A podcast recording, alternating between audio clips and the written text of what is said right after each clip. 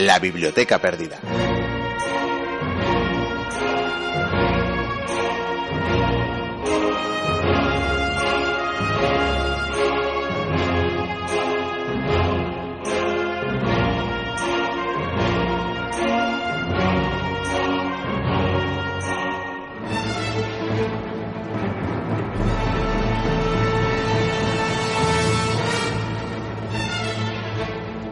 Hasta que los filósofos gobiernen como reyes, o aquellos que ahora son llamados reyes y los dirigentes o líderes puedan filosofar debidamente, es decir, hasta tanto el poder político y el filosófico concuerden, mientras que las diferentes naturalezas busquen solo uno de estos poderes exclusivamente, las ciudades no tendrán paz, ni tampoco la raza humana en general.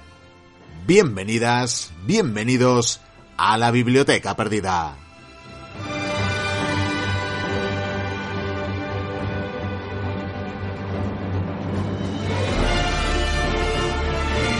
Con esta frase del genial eh, Platón, del filósofo universal, que le tocó vivir los tiempos de los que hablaremos hoy en el monográfico que culminará una serie que le hemos dedicado a las guerras médicas y a la guerra del Peloponeso. Os damos la bienvenida a la entrega número 219 de La Biblioteca Perdida, vuestro programa de historia, programa este que le vamos a dedicar especialmente a una mochuela, Jessica Hortelano, que cumple años este domingo 17 de abril. Por tanto, Sorionak, Jessica, y va para ti esta edición de La Biblioteca Perdida. Y arranca ya con el sumario que ya os adelantamos con esta frase. Como decimos, el fin de una era, aquella que se podía señalar con el siglo de Pericles, pero que la caída de Atenas, desde luego, pondría fin quinta y última entrega, como decimos, de esta serie de monográficos que os hemos ido ofreciendo a lo largo de los últimos meses sobre las guerras médicas y estas batallas del Peloponeso.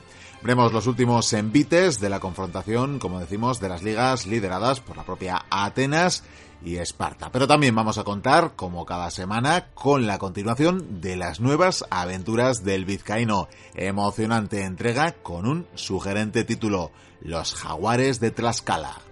Y para redondear el programa terminaremos con anécdotas y curiosidades históricas y además en el cierre Viking de Curia nos va a aclarar cuál de estas historias, cuál de las historias de la semana anterior, de esas tres historias que os ofrecíamos, era una leyenda urbana. La verdad que ha sido algo participativo, sois eh, muchos las y los mochuelos que habéis eh, dado vuestra respuesta y además en buena medida lo cierto es que habéis acertado. Entre todos eh, quienes habéis acertado vamos a sortear un pequeño detallito que mm, desvelaremos en el eh, programa y que en todo caso os haremos eh, llegar en las próximas semanas. Completo menú el de hoy, ¿verdad? Pues solo queda disfrutarlo, como también nos queda saludar a todos los oyentes de las radios que emiten la biblioteca perdida en las diferentes señales de FM de Artegalia, Radio de Cuac, FM, de Onda Polígono, Fuenmayor, Radio Bronca, Radio Chena, Radio Antorba, Cadena Neo, Radio Mutant, Radio Ujo, Radio Iris 7 Aranda y Radio Oasis. También saludamos a los oyentes del podcast en iVox y su homónimo en iTunes. Saludos de quienes hacemos posible el programa semana tras semana de Weekend Diego y de Pello Larrínaga y de este que os habla, Miquel Carramiñana, como también así de las y los colaboradores más habituales. Encantados de teneros al otro lado de las ondas una semana más. ¡Comienza la aventura!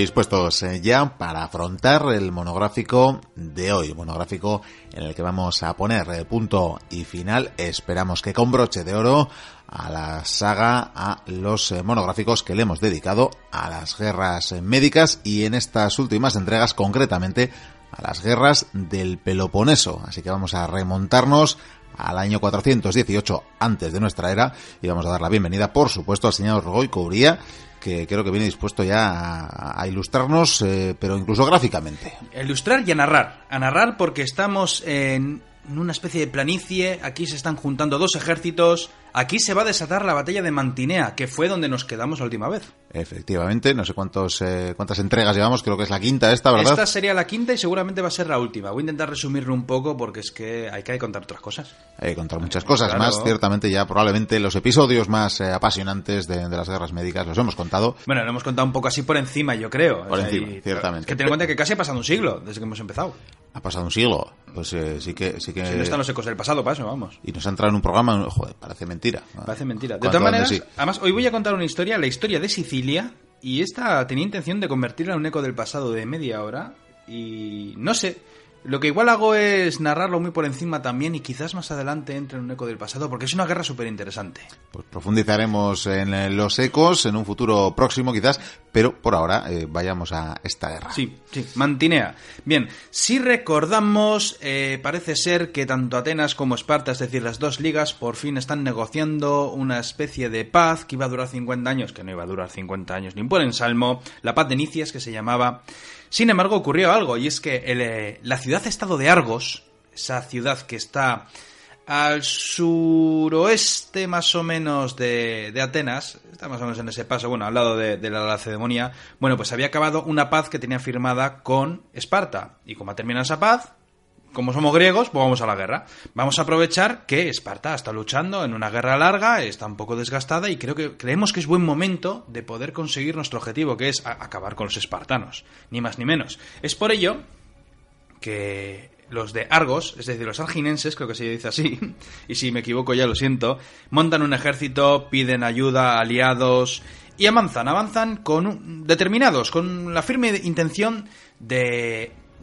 cruzar los territorios que controla eh, la ciudad de Esparta y conseguir que las ciudades alrededor, esas ciudades vasallas, esas ciudades esclavas, me atrevería a decir, pues se levanten y se unan con ellos y acaben por fin con la hegemonía y con estos tiranos espartanos.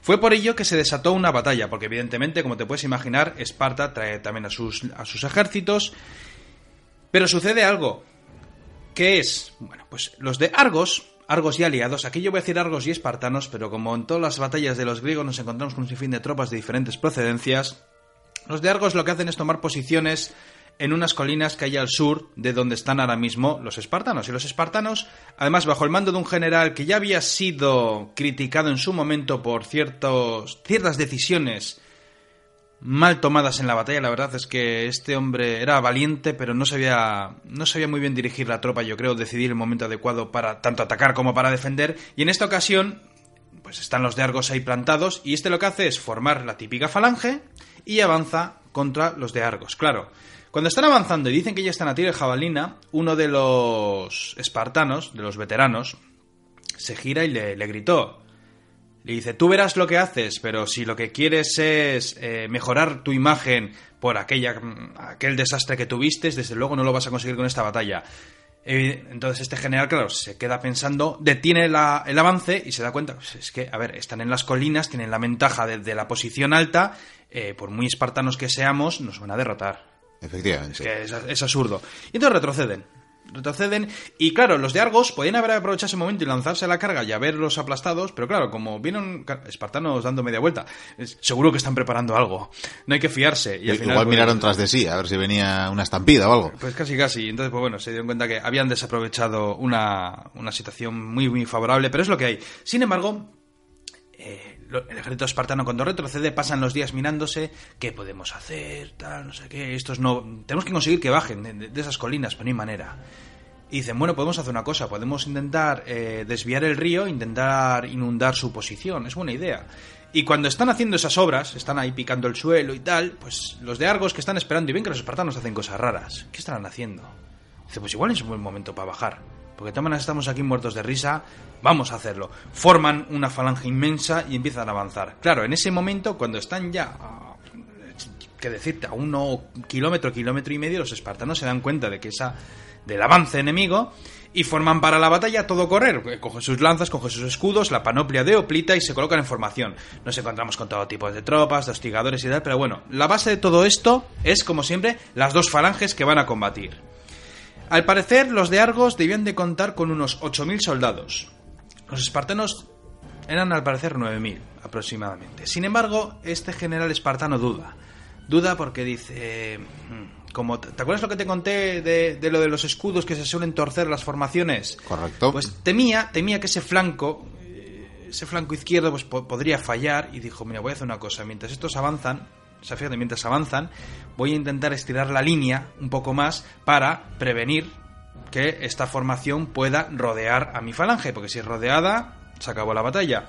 Y es por ello que esa línea pues comienza a estirarse, es- decir, vamos a pensar que unos cuantos cubos de oplitas se van moviendo hacia la izquierda.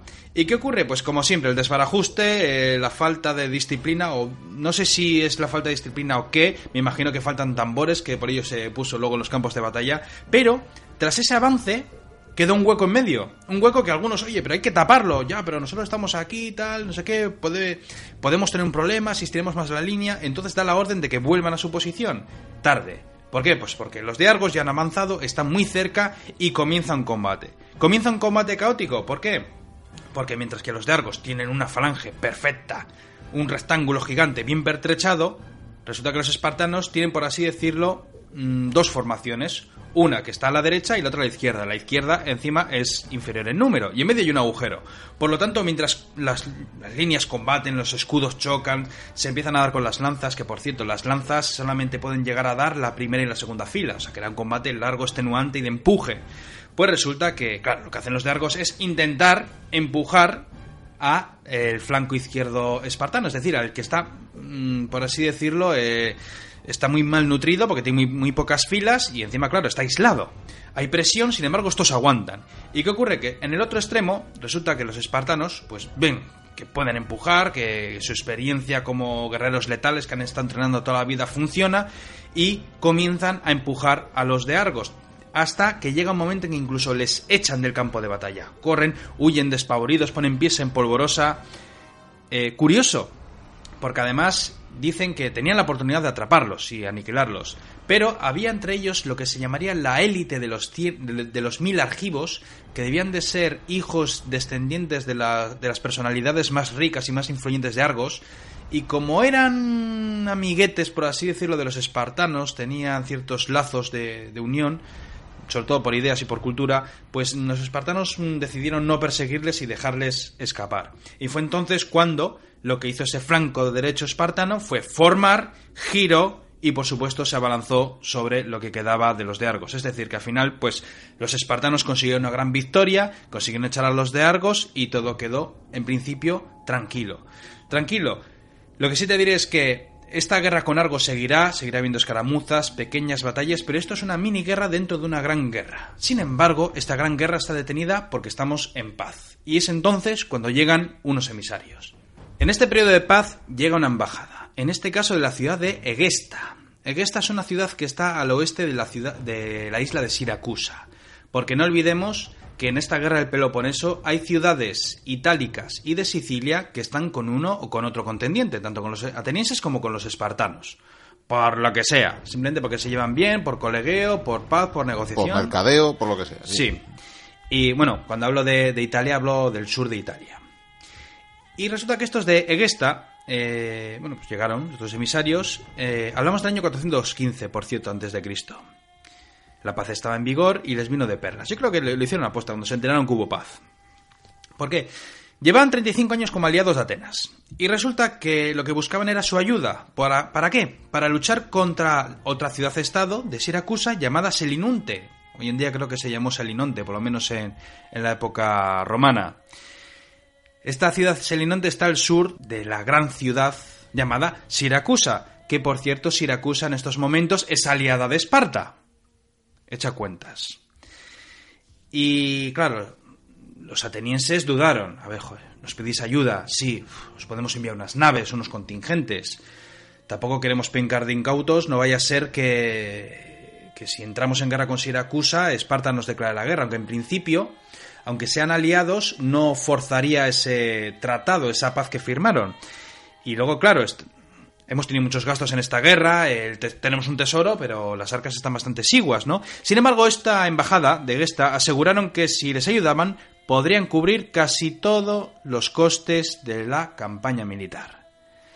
Claro, todo esto pinta muy bien. Y de hecho, los atenienses enviaron unos emisarios a Gesta para comprobar la situación y para ver si es verdad. Dicen que todas las noches les eh, ponían un banquete con con platos, eh, cubiertos, todo lo que te imaginas de metal, pero era de oro y de plata. ¡Oh, qué maravilla! Y otro día les llevaban a otra casa, y lo mismo, y otra casa, y alucinaban. los de Sicilia, pero ¿cuánto oro y cuánta plata tienen? Luego descubrieron que... maneja, ¿no? luego se descubrió que eran los mismos platos y los mismos cubiertos. Que los cambiaban de casa a casa. Les cambiaban de casa, sí, sí. Y luego, claro, cuando esta embajada regresó a Atenas para contar lo que habían visto, regresaron encima con 60 talentos de plata.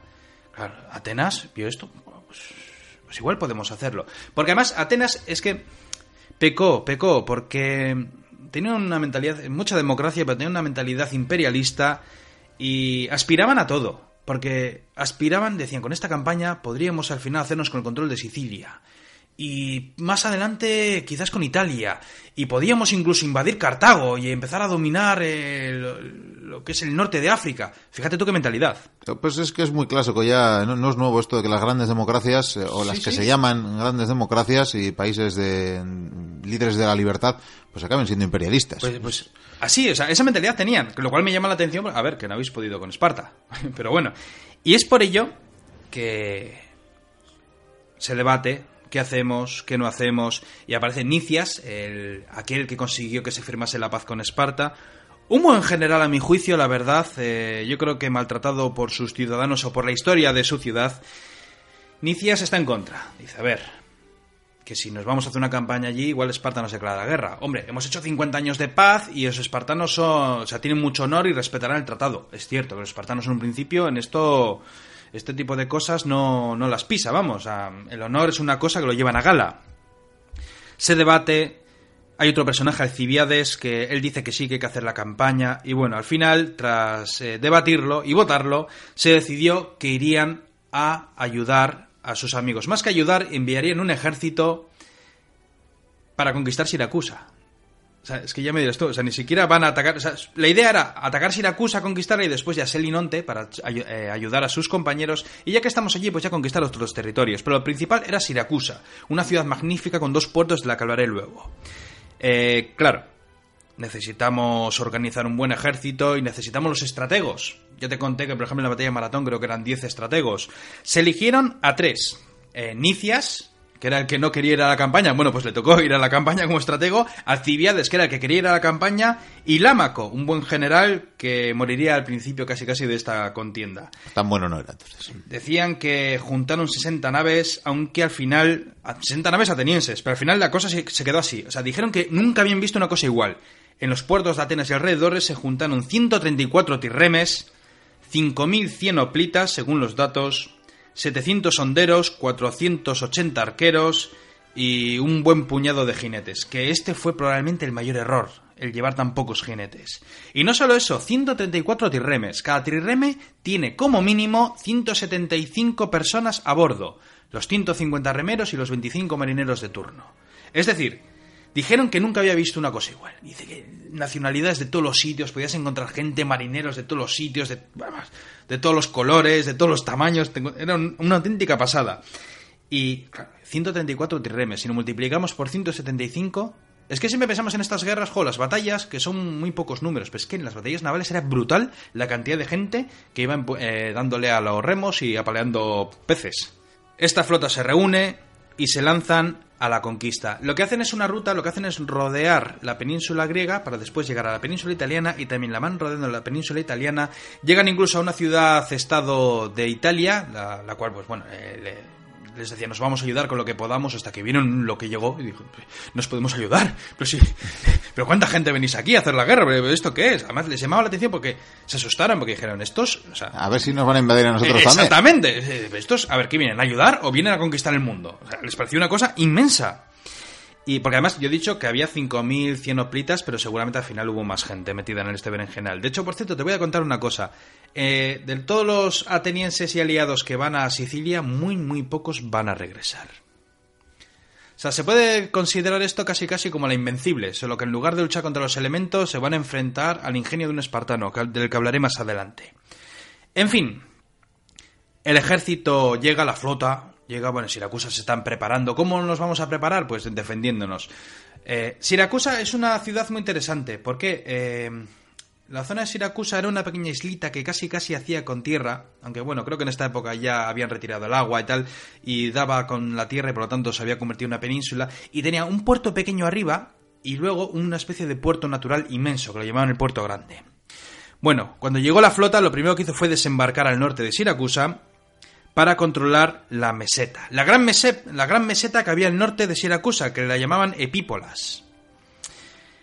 Desde allí Vieron los muros de la ciudad, unos muros inmensos, bien preparados. Eh, ¿Cómo podemos conseguir derrotar a estos siracusanos? Bueno, pues lo que podemos hacer, porque los asedios, pues eso del asalto, pues se te muere mucha gente y puede ser que tiempo, pasa frío, hambre, sí. Dice la Roma que le pasó exactamente lo mismo. Y fue por ello que lo primero que hicieron fue, bueno, con la flota tardarían unos días, pero querían cerrar todo el puerto puerto bien, bien cerrado con las naves atenienses para que no entre nada. Y después tenían que bloquear a la ciudad. Y para ello lo que hicieron eh, el ejército... Por cierto, bueno, yo voy a hablar de los muros y los contramuros. Hubo cuatro batallas. Eh, algunas más grandes, otras más pequeñas, con muchas o pocas bajas. Mm, no las voy a narrar porque casi no hace falta, excepto una que, se hizo por la noche. El caso es que lo primero que hicieron fue, vamos a cerrar la ciudad. ¿Cómo? Vamos a construir muros. Entonces se pusieron a construir un muro. y entonces los de Siracusa lo vieron. ¿Qué hacemos? Pues vamos a construir un contramuro. ¿Qué ocurre? Cuando estás construyendo... Es un poco como los lemmings. Cuando construyes un muro, construyes un contramuro, entonces lo bloqueas y ya no sirve. Y entonces, como ese contramuro iba continuando, ¿qué hacían los de los atenienses? Volvían a construir otro muro. Entonces, era una especie de... no sabría decirlo. Em, de, juego de construir muros en el que uno y otro se van cerrando. En algunos momentos eh, un ejército quiere defender su parte del muro, el enemigo igual llega y tiene una batalla. Las primeros, los primeros contactos, cuando hubo batalla, los atenienses y aliados salieron con la victoria. Consiguieron derrotar a sus enemigos haciéndoles huir. No, no hubo demasiadas bajas, eh, principalmente pues por, por la falta de caballería, sobre todo. De hecho, llega un momento en que los griegos incluso tienen que. O sea, bueno, los atenienses. Sí, los griegos, lo digo bien. Los atenienses tienen que montar tres campamentos, uno grande y otros pequeños, donde tienen que mantener la comida. Y claro, estos siracusanos, pues lo empiezan a, a ver todo muy mal. ¿Por qué? Pues porque llega un momento en que la flota ateniense les cierra el puerto. Hay algunas batallas navales en las que los atenienses, como puedes imaginarte, salen victoriosos y la situación va de mal en peor.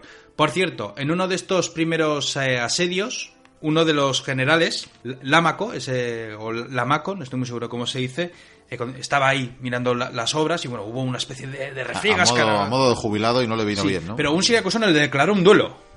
Que un día tenemos que hacer una tertulia sobre duelos, que lo tengo en mente, por cierto, que de esta cosa que a veces me voy acordando. Bueno, eh, hay una un siracusano que le reta un duelo y empiezan a luchar como Aquiles y Héctor. Claro, si te retan un duelo tienes que decir que sí, hombre. Lucharon y el siracusano acabó con la vida del general, del estratego ateniense, sin embargo, por las heridas, este también cayó, o sea que se mataron mutuamente.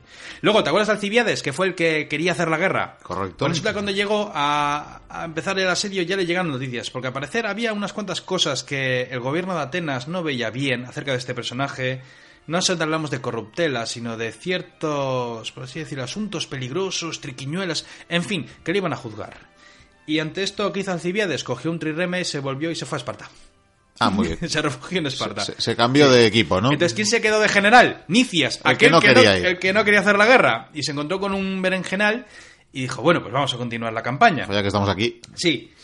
Sin embargo, la cosa no iría bien, porque pasaron diferentes cosas. Lo primero, los de Siracusa están muy mal y piden ayuda a Esparta.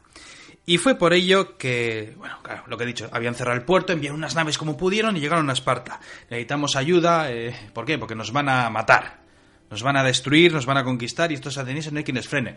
Esparta no puede declarar la guerra a Atenas, pero sí puede ayudar a sus aliados, puede enviar algunas tropas. Eh, no es que enviasen mucho, la verdad es que los espartanos envían algunas naves con algunas tropas. Llegaron después más adelante otros refuerzos que además esquivaron el bloqueo ateniense.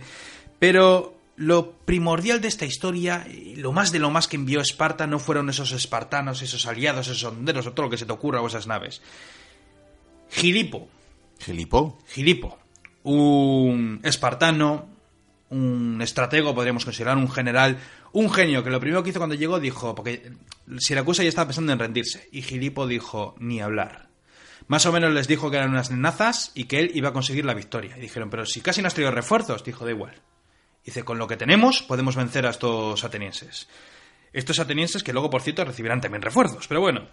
Y Gilipo, bueno, sigue con el juego de los muros contra muros y empiezan los de Siracusa a conseguir victorias. Al principio son pequeñas escaramuzas. Sin embargo, llega un momento en que llegan incluso a atacar el campamento ateniense y en una noche hay una batalla nocturna. Y los atenienses, bueno, los griegos en general, pues tenían una especie de señal para llamarse, sin embargo hubo un jaleo. ¿Por qué? Porque cuando atacó el gilipo este con su ejército, atacó a los griegos por la noche y resulta que estos empezaron a volverse locos, algunos subían, otros no, y resulta que incluso varias formaciones de los atenienses empezaron a combatir entre ellos. Fue un desastre, se mataron más entre ellos que contra el, sable enemigo, o sea, un desastre. Tuvieron que volver a sus campamentos, este general consiguió incluso derruir algunas fortificaciones, consiguió quedarse con algunos hilos, y entonces llega el hambre. Llega el hambre para los griegos, Nicias duda, encima el bloqueo no va bien, ¿por qué? Porque las naves se están pudriendo en el mar, claro. Los de Siracusa. A ver, una nave cuando está en alta mar eh, tiene un desgaste. De hecho, es lo que pasó en Trafalgar, cuando creo que era Cisneros, me parece que era él, decía, oye, porque los ingleses se pudren en alta mar y cuando tengan que irse o, tengan problemas o lo que sea, salimos. Pues aquí pasaba exactamente lo mismo. Podían meter las naves en tierra, hacer reparaciones, lo que hicieran falta. Sin embargo, los atenienses no podían hacer eso.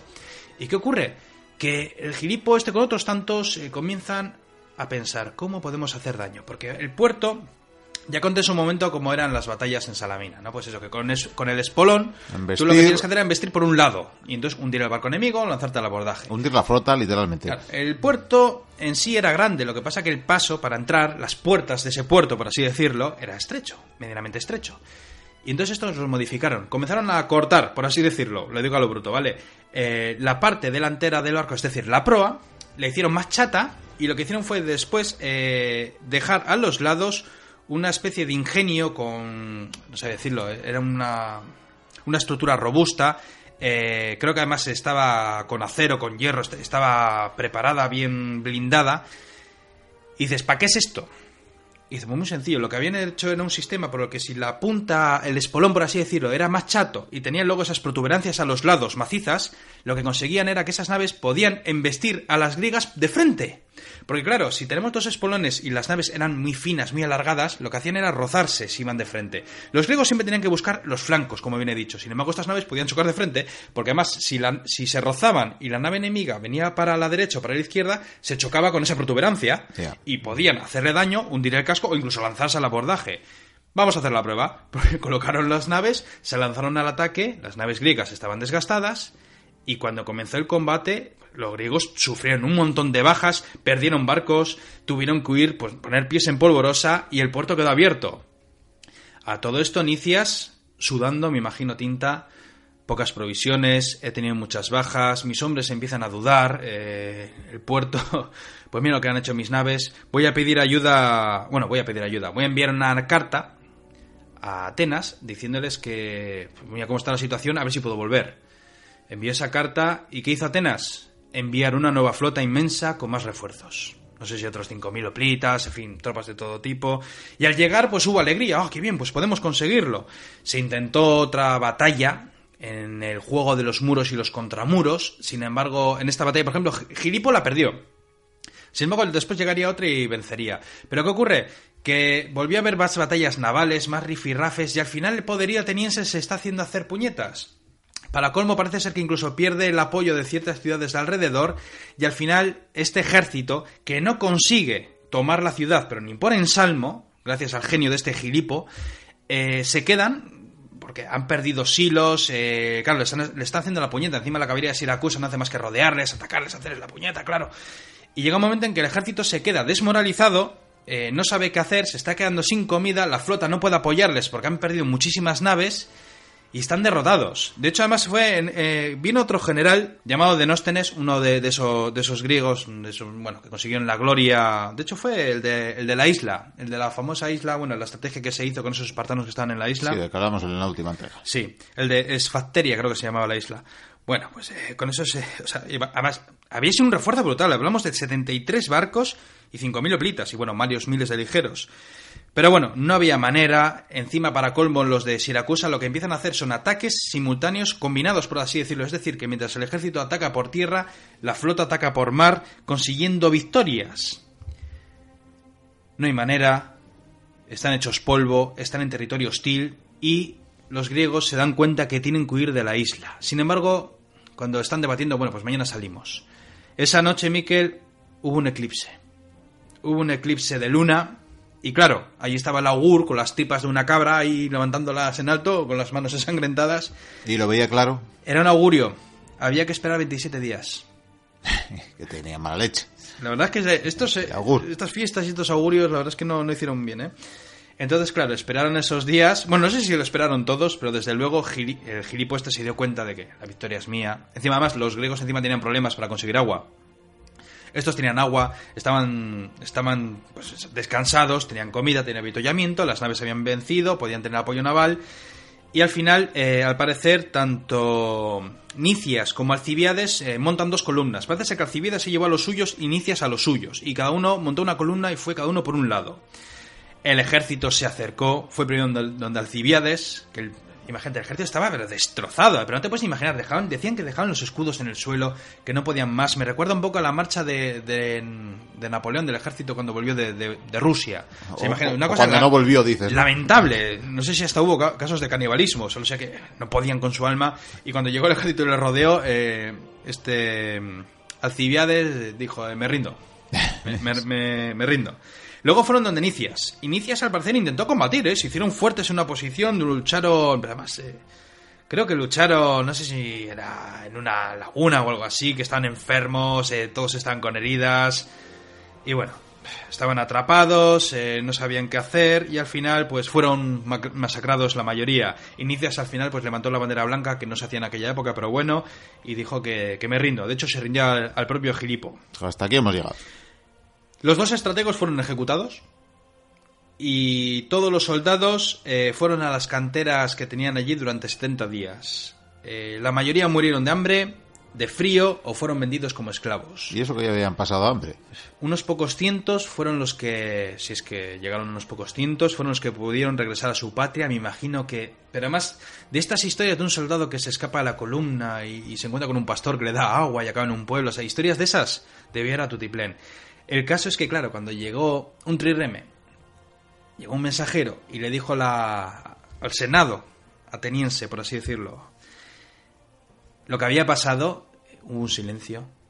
Después todos echaron las culpas. No, fuiste tú el que dijo que había que ir, no, tú tal. El caso es que Atenas había perdido a buena parte de su flota y a la flor innata de sus ejércitos un momento. para nada, para, absolutamente para nada. ¿Por qué? Porque después llegó por fin lo que tenía que venir, que era la nueva guerra. Porque, claro, Esparta. Por cierto, eh, Gilipo un héroe. No te puedes imaginar allí, además, un tierrón. Nunca se hizo tanto con tan poco. De verdad. Y las otras ciudades comenzaron a comerle la oreja a Esparta. Sobre todo Corinto.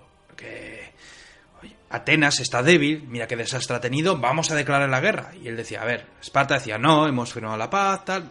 A Esparta en parte le interesaba, porque Esparta, creo que lo llego a comentar, pero Esparta tenía miedo del imperio ateniense. Las cosas como son, o sea, les tenían miedo. Otra cosa que lo demostrasen, porque eran muy bravos y luchaban con lobos y osos en los bosques. Sin embargo, estos insistieron, hay que acabar con Esparta, o sea, hay que acabar con Atenas, porque estos han tenido un duro revés, pero es que en 15-20 años puede volver a florecer como ya pasó en las, en las guerras médicas. Necesitaban un casus belli. Eh, en estos momentos Esparta seguía en conflicto con Argos, por cierto tenían sus batallitos, sus caramuzas, sus asedios, pero al final consiguen un casus belli porque creo que Atenas envía una expedición de apoyo por la zona del Peloponeso, es que encima sigue apoyando, cuando deberían de descansar y, y yo creo que enriquecerse con el comercio marítimo y esperar a mejores resultados. Consiguen un casus belli, hay una manera, hay, buscan un recoveco por el que habéis infringido. Me ha mirado mal y según el artículo no me podía mirar mal. Eso es, sí, o habéis apalado a un espartano que era un pastor, que no había, pero bueno. El caso, Entran en conflicto. Esparta prepara su ejército, eh, llama a todas las ciudades-estado, aliadas, todos están eufóricos. Vamos a acabar con los atenienses. Pero claro, hay que ver una nueva estrategia. ¿Y te acuerdas de Alcibiades? Sí. ¿El traidor? Sí, sí, sí. Pues dijo, yo me voy a chivar. Yo sé cómo podéis ganar a los atenienses. Es que, eh, en fin, la historia siempre ha habido un traidor, ¿verdad? Bueno, pues eh, los espartanos al principio no, no desconfiaban de él, ¿eh? Las cosas como son, no, no se fiaban de él ni, ni, ni, por ensalmo, pero bueno, al final él decía, lo que tenéis que hacer es, a vosotros vais a Lática, prendéis fuego a los campos, estáis ahí un mes o dos y os vais. No, tomad una posición, o sea, tomad una ciudad, tomad una fortaleza, tomad lo que sea, quedaros ahí y obligaros a atenienses a que tiemblen, a que no puedan lanzar expedición. Dice, porque a ver, si vosotros os quedéis allí, si Atenas envía de repente una, yo qué sé, a 6.000 hoplitas con sus naves a atacar la zona sur del Peloponeso e intentar haceros daño, tienen 6.000 menos. Pero ¿cuántos soldados creéis que os quedan? Claro, es que con las bajas que han tenido brutales, dice, es que es imposible que puedan hacerse cargo. Y efectivamente, los espartanos, bueno, y aliados avanzan con su ejército, van a la Ática, la arrasan y se quedan con una posición. Que no voy a decir más nombres porque no, para no volvernos locos. Los atenienses intentan hacer pequeños engaños, pequeños ataques. Hay algunas batallas navales, de hecho las primeras incluso Atenas consigue ganarlas. Sin embargo, todas las esas ciudades aliadas de, Atenas, que en inmensa mayoría están en las Cicladas, bueno, en todas esas islas de, del Egeo, los espartanos empiezan a enviar emisarios, diciéndoles que se pasen al lado oscuro. Veníos con nosotros, porque los atenienses han tenido un duro revés, ahí en Sicilia, han perdido a más de 10.000, pero bastantes más de 10.000. 10.000 solamente de, hablo de, de infantes, de, marinería ni te cuento, ni de remeros.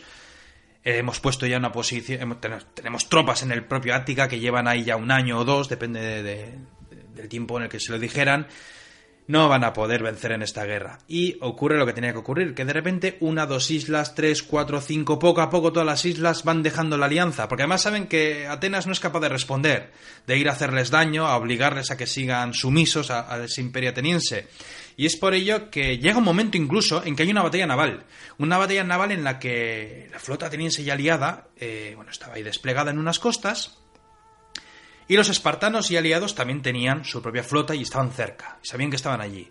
Y esperaron el momento adecuado. Y lo hicieron bien, porque llegado el momento, eh, como tenían escasez de alimentos, pues las naves se desperdigaron para ir a las costas, para, para conseguir forrajero, eso es, proveerse lo que haga falta. Y entonces los espartanos y aliados lo que hicieron fue avanzar con su flota. Los griegos a todo esto tuvieron que volver a todo correr, de hecho, incluso creo que hubo unos asaltos eh, en tierra. Eh, bueno, muchos no llegaron a las naves. Y cuando eh, empezaron a estrellarse las naves, pues claro, había desorden en la flota ateniense y los espartanos llegaron a vencerles. Es más, dijeron que fue una derrota tan terrible que muchos griegos desde las costas veían como los espartanos se llevaban las naves enemigas llevándolas tranquilamente remando. O sea, como que no quiere llover, vamos.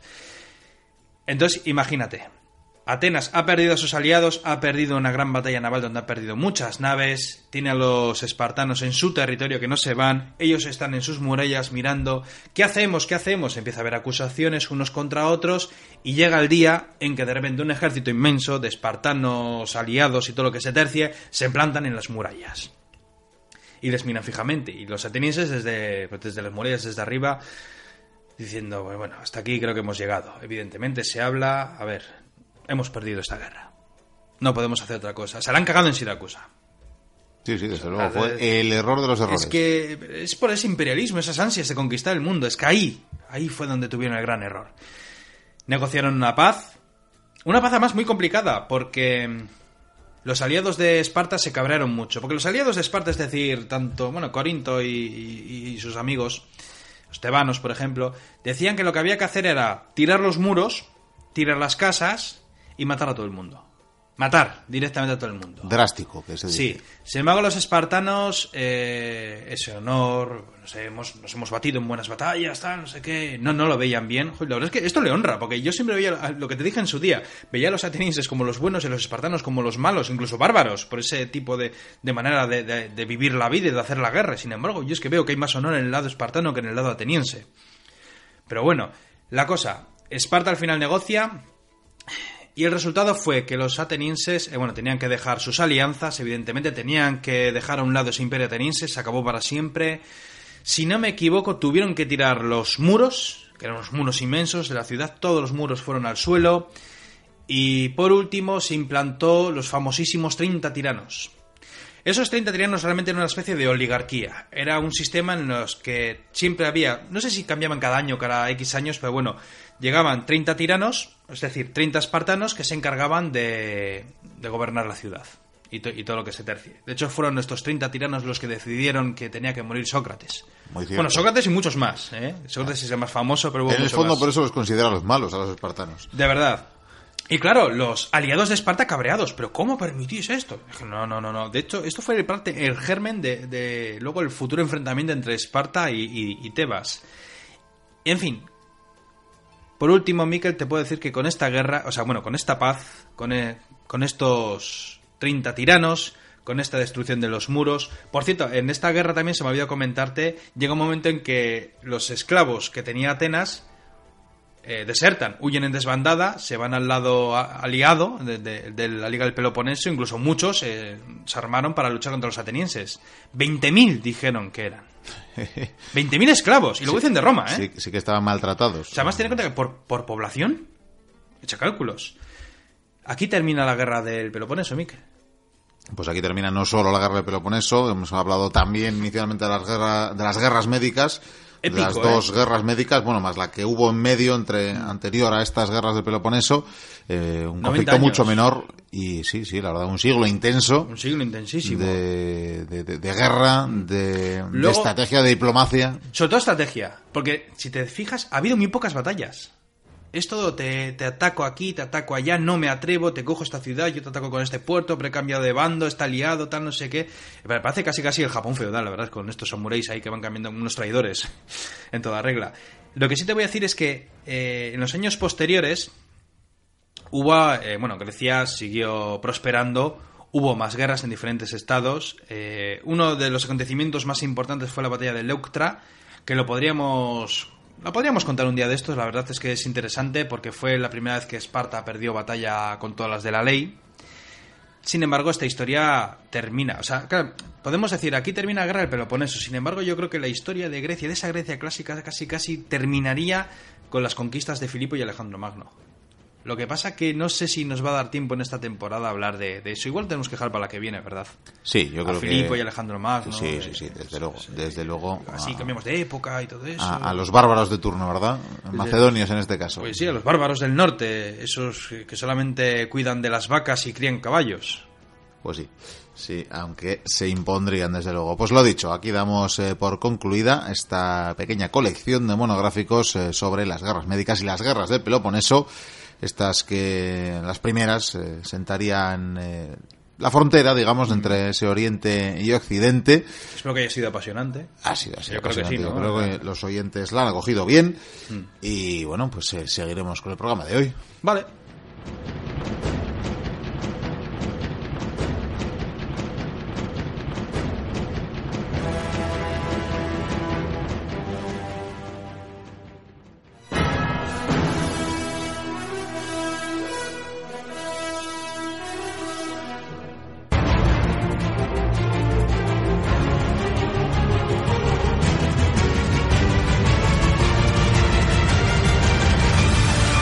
Memorias de un cronista.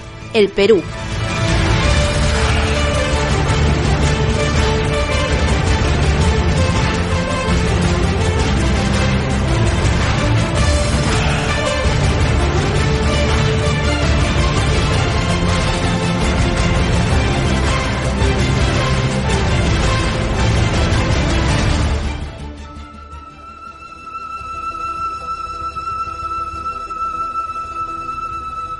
Capítulo 4. Los jaguares de Tlaxcala.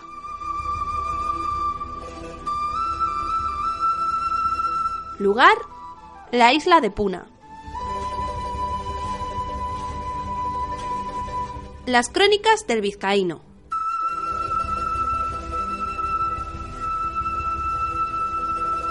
La vida en la isla de Puna era como vivir en el paraíso. Las gentes de aquesta isla nos agasajaban con buenos manjares y mejores bebidas. Llevábamos varias semanas viviendo en la isla, y Francisco Pizarro tuvo a bien decidir que llegada era la hora de pasar un buen descanso con los nuevos amigos mientras pasaba la época de las lluvias. No podía cometer el error de marchar en aquesta época del año o la mitad de los nuestros perecerían por las enfermedades.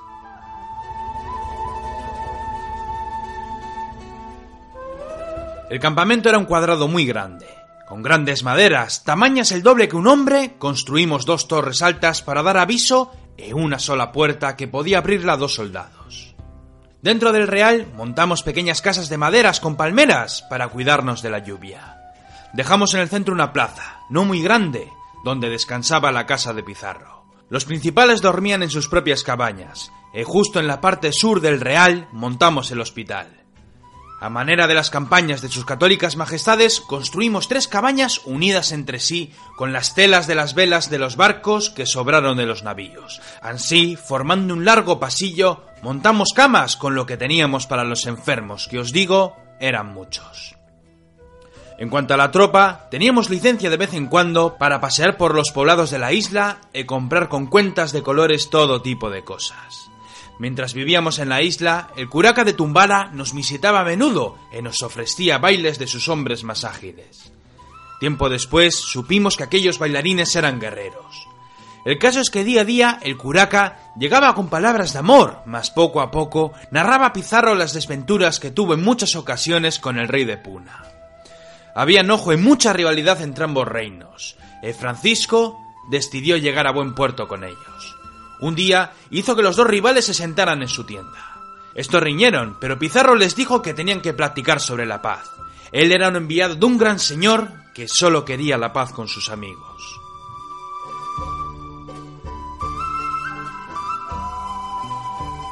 Contáronme que discutieron por mucho, mas tras varias riñas, ambos principales salieron de la tienda anunciando la paz. Pizarro estaba muy contento de saber de las nuevas. Quería contar con ambos reinos amigos en su retaguardia para poder continuar con la aventura. Desde su posición, las naves de Panamá podían traer soldados sin temor a los pueblos hostiles de la costa. Semanas después, y para sorpresa de todos, dos naos llegaron a la isla. Era una expedición al mando de Hernando de Soto con 75 infantes y 25 jinetes de Nicaragua. Pizarro se frotaba las manos. La idea de mandar un navío hasta Nicaragua cargado de joyas había sido un éxito. Ahora contábamos con 100 soldados de refresco y con la habilidad de un principal como lo era Hernando de Soto, aquel que apenas llegaba a los 30 años.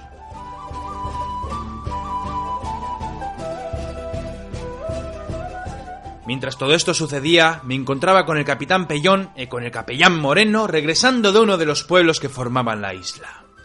Reíamos distraídos mientras caminábamos por la costa, ajenos a lo que iba a suceder. Algo nos llamó la atención. En las playas había gente yendo y viniendo. Algunos portaban antorchas, otros vestían plumas sobre sus trajes de algodón, y todos y cada uno de ellos portaban lanzas y arcos. Nos la están jugando, vizcaíno, repuso Pellón. Que me cuelguen del palo mayor si no están agrupándose fuerzas en la playa al abrigo de las costas para no ser vistos desde nuestro real. Demasiado bueno, dijo Moreno, para ser verdad. Llevamos tantas semanas tranquilos en aquesta isla que hemos perdido la prudencia con la que nace todo buen cristiano. Me parece que va a tocar a degüello, pues no tendremos tiempo de embarcar a las naves. Eso lo decidirá el gobernador, les dije a mis amigos. Vayamos corriendo antes de que nos vean. Y así, de aquella guisa, marchamos raudos hasta el real donde platicaba Pizarro con el curaca de Tumbes. Cuando éste lo hubo despachado con buenas palabras en unos vidrios, le hablamos acerca de lo que vimos. El capitán Bengochea estaba con nosotros, y dijóle a Pizarro que si decíamos que habíamos visto un ejército, él ponía la mano en el fuego por nuestra verdad. Pizarro hizo llamar a los capitanes bajo su mando. Muchos hablaron de atacar a los pueblos de la isla. Otros, en cambio, llamaron a la prudencia. Pizarro, gran guerrero, pero también hábil en negocios, hizo llamar al curaca de la isla y a toda su familia para invitarlos a una cena en el Real.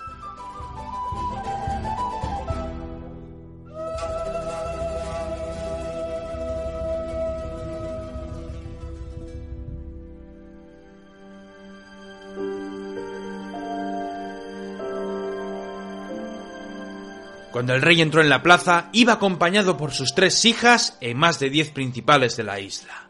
Cerrando las puertas, Pizarro les gritó y dijóles que sabía de su traición. El curaca decía una y otra vez que no sabía de lo que hablaba el castellano. ¿Acaso no fuimos buenos con vuestras mercedes? le dijo. ¿Acaso nos dimos comida y un lugar donde pasar las lluvias? De nada sirvió. Pizarro no creyó sus palabras. Al día siguiente, cuando los guardias del rey llamaron a nuestras puertas esperando ver a su monarca, desde una de las torres, Pizarro gritóles diciendo que lo tenía preso, que sabía de la traición y que si se atrevían a atacar, él mismo acabaría con sus vidas. Los guardias del rey huyeron. No sabíamos si se habían dispersado con el ejército o si estaban esperando alguna señal. Pizarro, garantizando su posición en la isla, envió los presos al curaca de Tumbes. Este último, aprovechando la situación, cortó la cabeza de todos sus presos y las clavó en unas picas a la vista de todos los que estaban en la isla.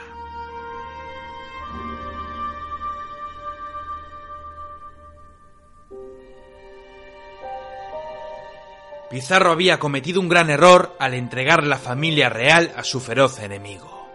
Quizás lo hizo a sabiendas de que los isleños nos matarían y que nunca podríamos salir de allí. La verdad es que nunca lo supimos, pero lo que sí escuchamos fueron las caracolas y los atambores que resonaban con cánticos de guerra.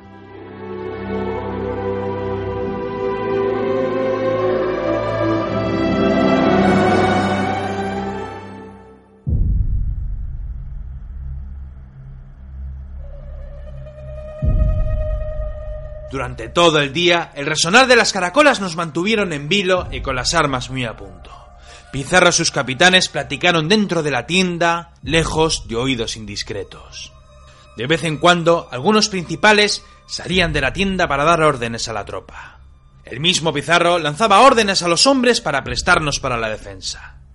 Pensaba que nos hallábamos seguros dentro de nuestro real. Dentro de la plaza, los muros de madera eran harto grandes y muy largos. Las tiendas estaban muy separadas y teníamos varios pozos dentro de la empalizada a modo de letrinas. Solo las tres grandes tiendas rectangulares que hacían las veces de hospital estaban muy juntas. Varias telas de las naves unían las cabañas para que el agua de la lluvia no entrase por las puertas ni las ventanas. Bengochea, que hacía las veces de principal, llegó dándonos órdenes para afilar las estacas. El Real solo contaba con las dos pequeñas torres que levantamos en la puerta. No había ninguna otra entrada ni salida. Sabíamos que tarde o temprano los indios darían con nosotros al son de guerra.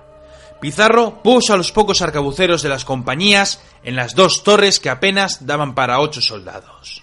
La artillería era inútil para encenderla en el campamento y la mayoría estaban en los barcos.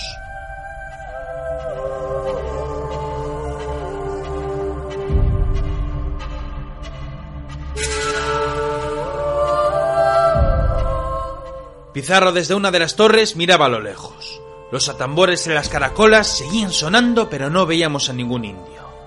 A su siniestra vio muchas piraguas que salían detrás de unas rocas.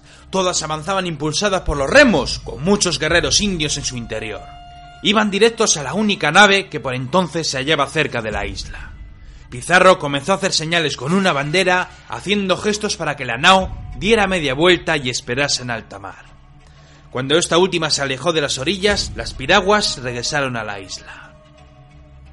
El sol estaba a punto de desaparecer en el horizonte. Pizarro, Hernando y nuestro capitán Bengochea daban buena cuenta de las empalizadas y de nuestros trabajos. Muy esforzados en nuestro haber, tomamos todo el día para pertrecharnos de buen arte en el real. Maderas, estacas con puntas, pinchos y pequeños fosos eran lo único que nos separaban de un sinfín de guerreros.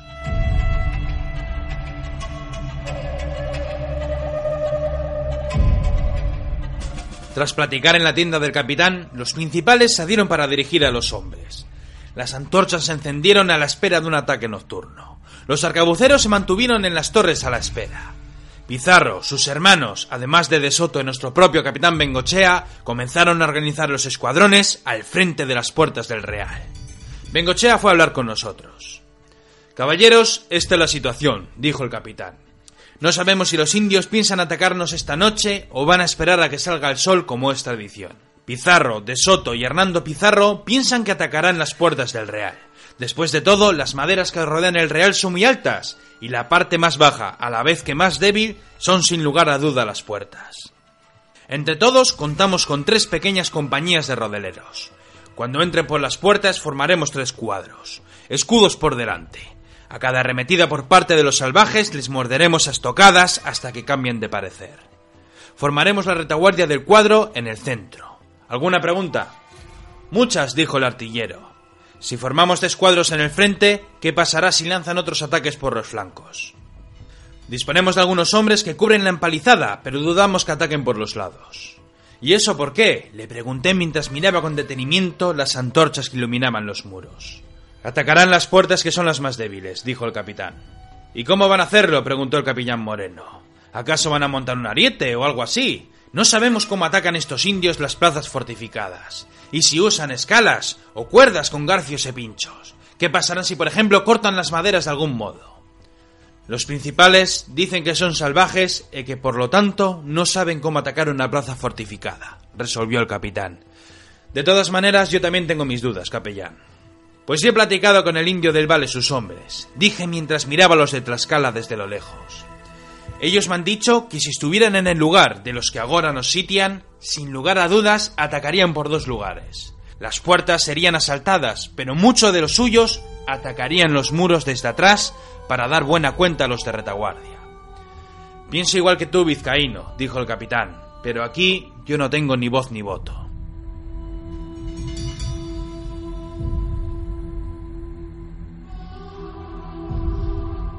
Justo entonces llegó Hernando Pizarro sujetando el puño de su acero.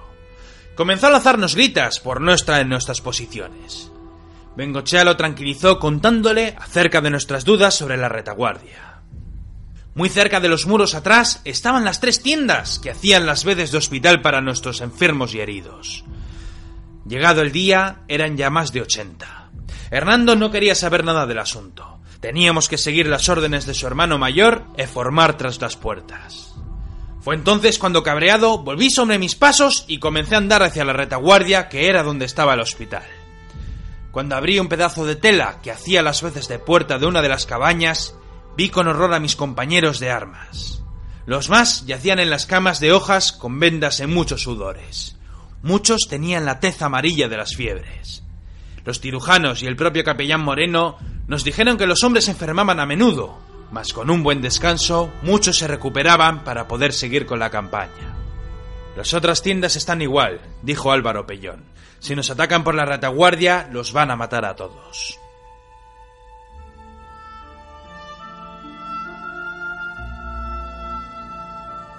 Fue entonces cuando surgió de nuevo la infame figura de Hernando Pizarro.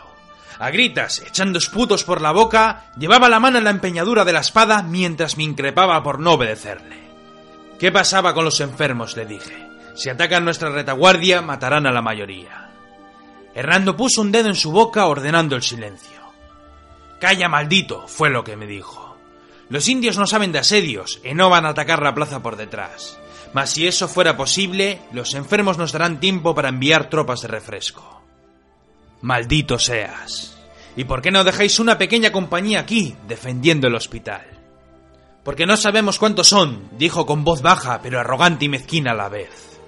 Si hoy tienen que morir soldados, que sean los heridos. Son órdenes de mi hermano y ahora vuelva a la vanguardia o tú y los tuyos seréis colgados, diga lo que diga vuestro capitán Bengochea.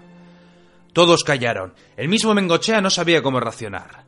Odiaba con todas sus fuerzas a ese gilipollas, pero las órdenes eran las órdenes y él, al igual que todos nosotros, tenía una misión que iba más allá de una pequeña batalla o una escaramuza.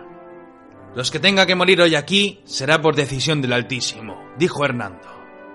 Ahora vuelve con los tuyos a la formación y que Dios decida la jornada. Aquellas palabras fueron las últimas que Hernando Pizarro dijo en lo que restó de jornada. Tras sacudirle un rodillazo en las partes donde un hombre comienza a serlo, sujeté su cuerpo desde la gola y con todas las ganas que le tenía por maldito, lancé un granizo de puñetazos que la dejaron fuera de combate.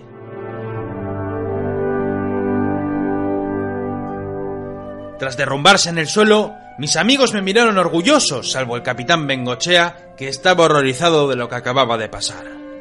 De súbito, aplausos llegaron a mis oídos por parte de los hombres que estaban en el hospital. La mayoría habían escuchado las palabras del miserable Hernando. Bengochea, le dije. La misión es lo primero, pero si lo que dicen los de Tlaxcala es cierto, mañana no quedará nadie con vida para seguir con la campaña. Sea, dijo el capitán, pero si salimos de esta, tú y yo tenemos una charla pendiente. Después me giré para contemplar a los soldados enfermos y heridos. Soldados del emperador, soldados imperiales de los pies a la cabeza. Nuestros compañeros aguardan la batalla tras las puertas del Real. De nosotros depende la defensa de la retaguardia del hospital. Si dan con nosotros y no formamos un cuadro, nos darán muerte como a unos cobardes. Hoy vamos a luchar por nuestras vidas. Aquellos que sean capaces de mantenerse pie y portar espada además de rodela, que vengan a luchar conmigo. Los más que guarden en las camas, pues por mucho valor que os sobra la mayoría, un soldado enfermo que no pueda luchar hoy, podrá luchar otro día.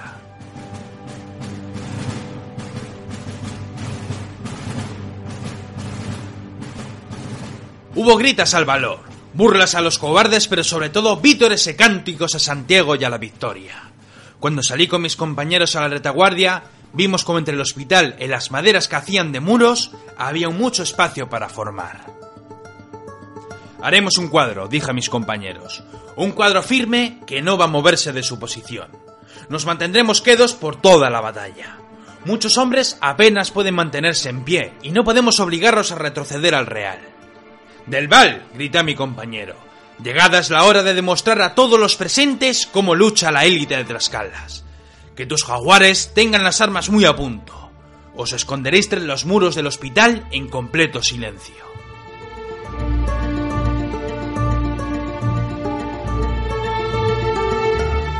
Resistiremos a los indios y cuando os dé la orden cargaréis a viva voz y los expulsaréis del real.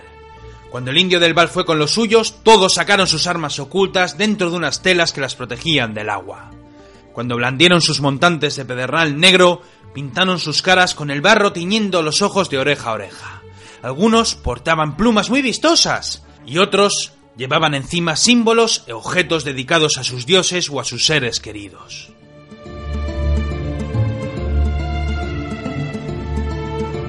Al de poco fueron llegando más soldados del hospital. Todos portaban rodelas y toledanas. Muchos estaban muy flacos, y solo las barbas podían engañarnos a la vista. La mitad de los hombres que yacían en el hospital llegaron a nuestro encuentro. Los demás estaban heridos o demasiado enfermos como para luchar por sus vidas. Lo más fácil ya estaba hecho. Ahora solo restaba esperar y ver cómo acabaría esta historia. Las horas se fueron sucediendo. Algunos hombres se sentaron en el suelo a la espera. Los atambores resonaron en la oscuridad, pero hasta ahora ninguna flecha había entrado en el real. De súbito, el sonido de un arcabuz llegó a nuestros oídos al compás de cientos de gargantas que gritaban a la batalla. Más disparos de arcabuz llegaron a nuestra posición. Nos mantuvimos quedos a la espera. La mayoría se levantaron del suelo temerosos. Otros disparos. Mis compañeros se miraban entre ellos con oído crítico. Más disparos que se repitieron durante un buen rato hasta que un estruendo, las puertas del Real sin duda, nos pusieron a todos en vilo. Habían vencido las puertas, pensamos todos. Más tiros de arcabuz cuyos reflejos rojos y amarillos veíamos entre las cabañas y de pronto el griterío y el entrechocar de las armas y los escudos.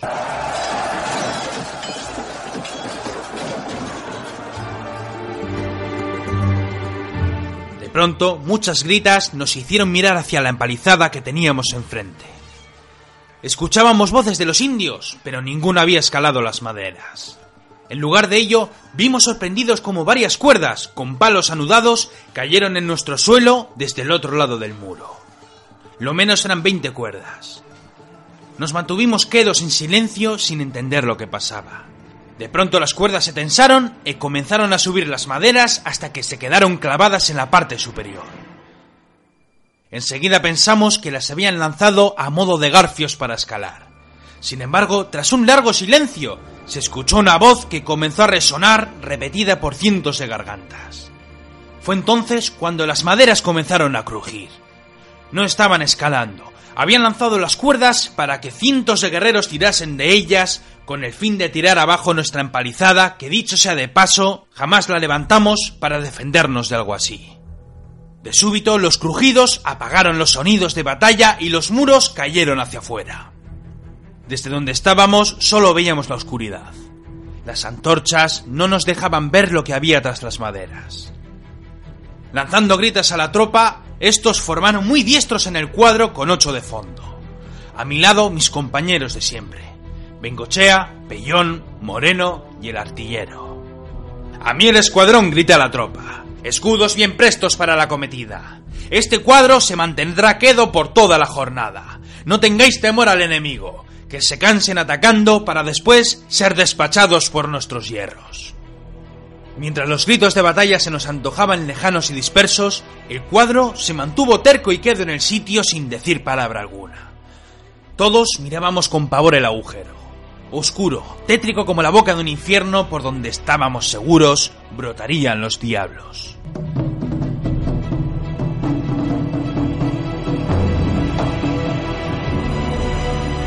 A tambores comenzaron a sonar tras los muros. Varias gritas lanzadas en jerga de los indios y de súbito, a la carrera, de la oscuridad surgieron docenas de indios que fueron a nuestro encuentro con sus lanzas prestas. El cuadro, como si de un solo hombre se tratase, alzó rodelas al frente al unísono hasta que los primeros indios chocaron sobre nuestra vanguardia.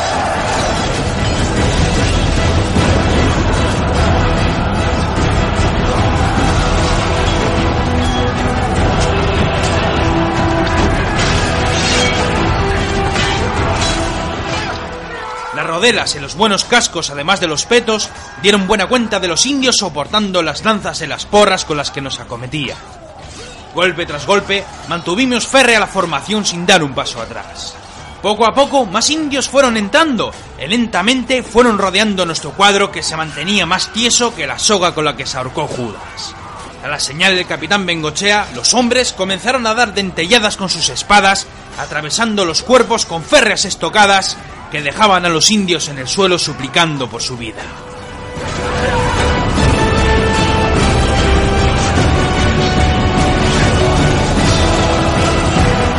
Por muchos indios que llegasen a nos dar guerra, el cuadro seguía fiero y terco acuchillando a sus enemigos. Minutos iban pasando y los muertos se amontonaban a nuestro alrededor de tal arte que los indios de la retaguardia tenían que pisar a los suyos para dar con nosotros. Había momentos que la cantidad de cuerpos derribados hacía las veces de murallas humanas. Por tres lados éramos atacados. Algunos de los nuestros caían atravesados por las lanzas y sobre todo por las porras que abrían cabezas y rompían nuestros huesos.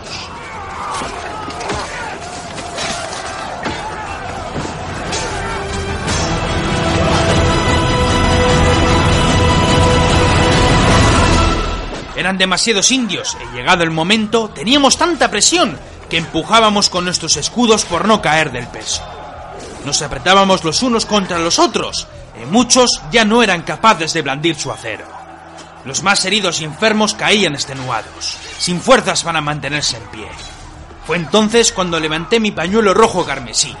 Aquella era la señal pactada con nuestros amigos de Tlaxcala.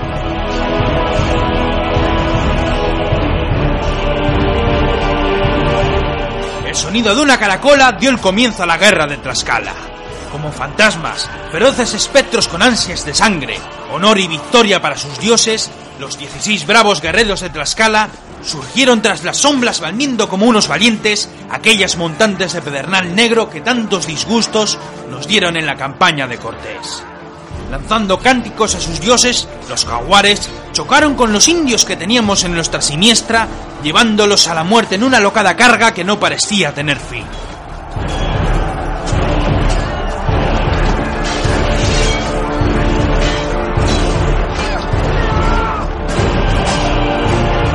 Temerosos de lo que acababa de pasar, muchos indios dieron media vuelta, perseguidos por los de Tlaxcala.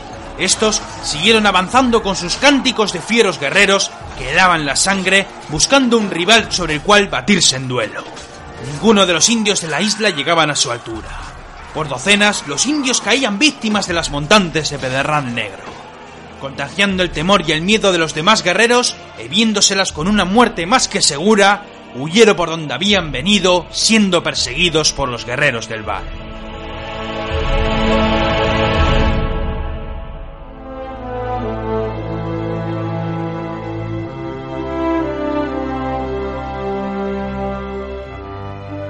A duras penas, el capellán Moreno y algunos soldados de la compañía fueron llevando a los caídos al hospital. Muchos cayeron al suelo cansados y cubiertos de heridas. Algunos enfermos caían rodillas al suelo dando las gracias al Señor. Los sanos nos mantuvimos quedos mientras cogíamos aire. Los guerreros de Tlaxcala habían cruzado la empalizada persiguiendo a los indios. A nuestro alrededor muchos muertos y heridos. Algunos soldados de la compañía les daban muerte sin que nadie osase hacer nada. Los sonidos de batalla en la vanguardia del Real comenzaron a apagarse y los primeros rayos del sol comenzaron a asomar desde las colinas que surgían en la costa. Fue entonces cuando nos dimos cuenta que la batalla había terminado. Y con gran pesar por nuestros caídos en combate, nos abrazamos los unos a los otros, felices de seguir con vida en aquesta isla que de ser un paraíso había pasado a convertirse en un infierno.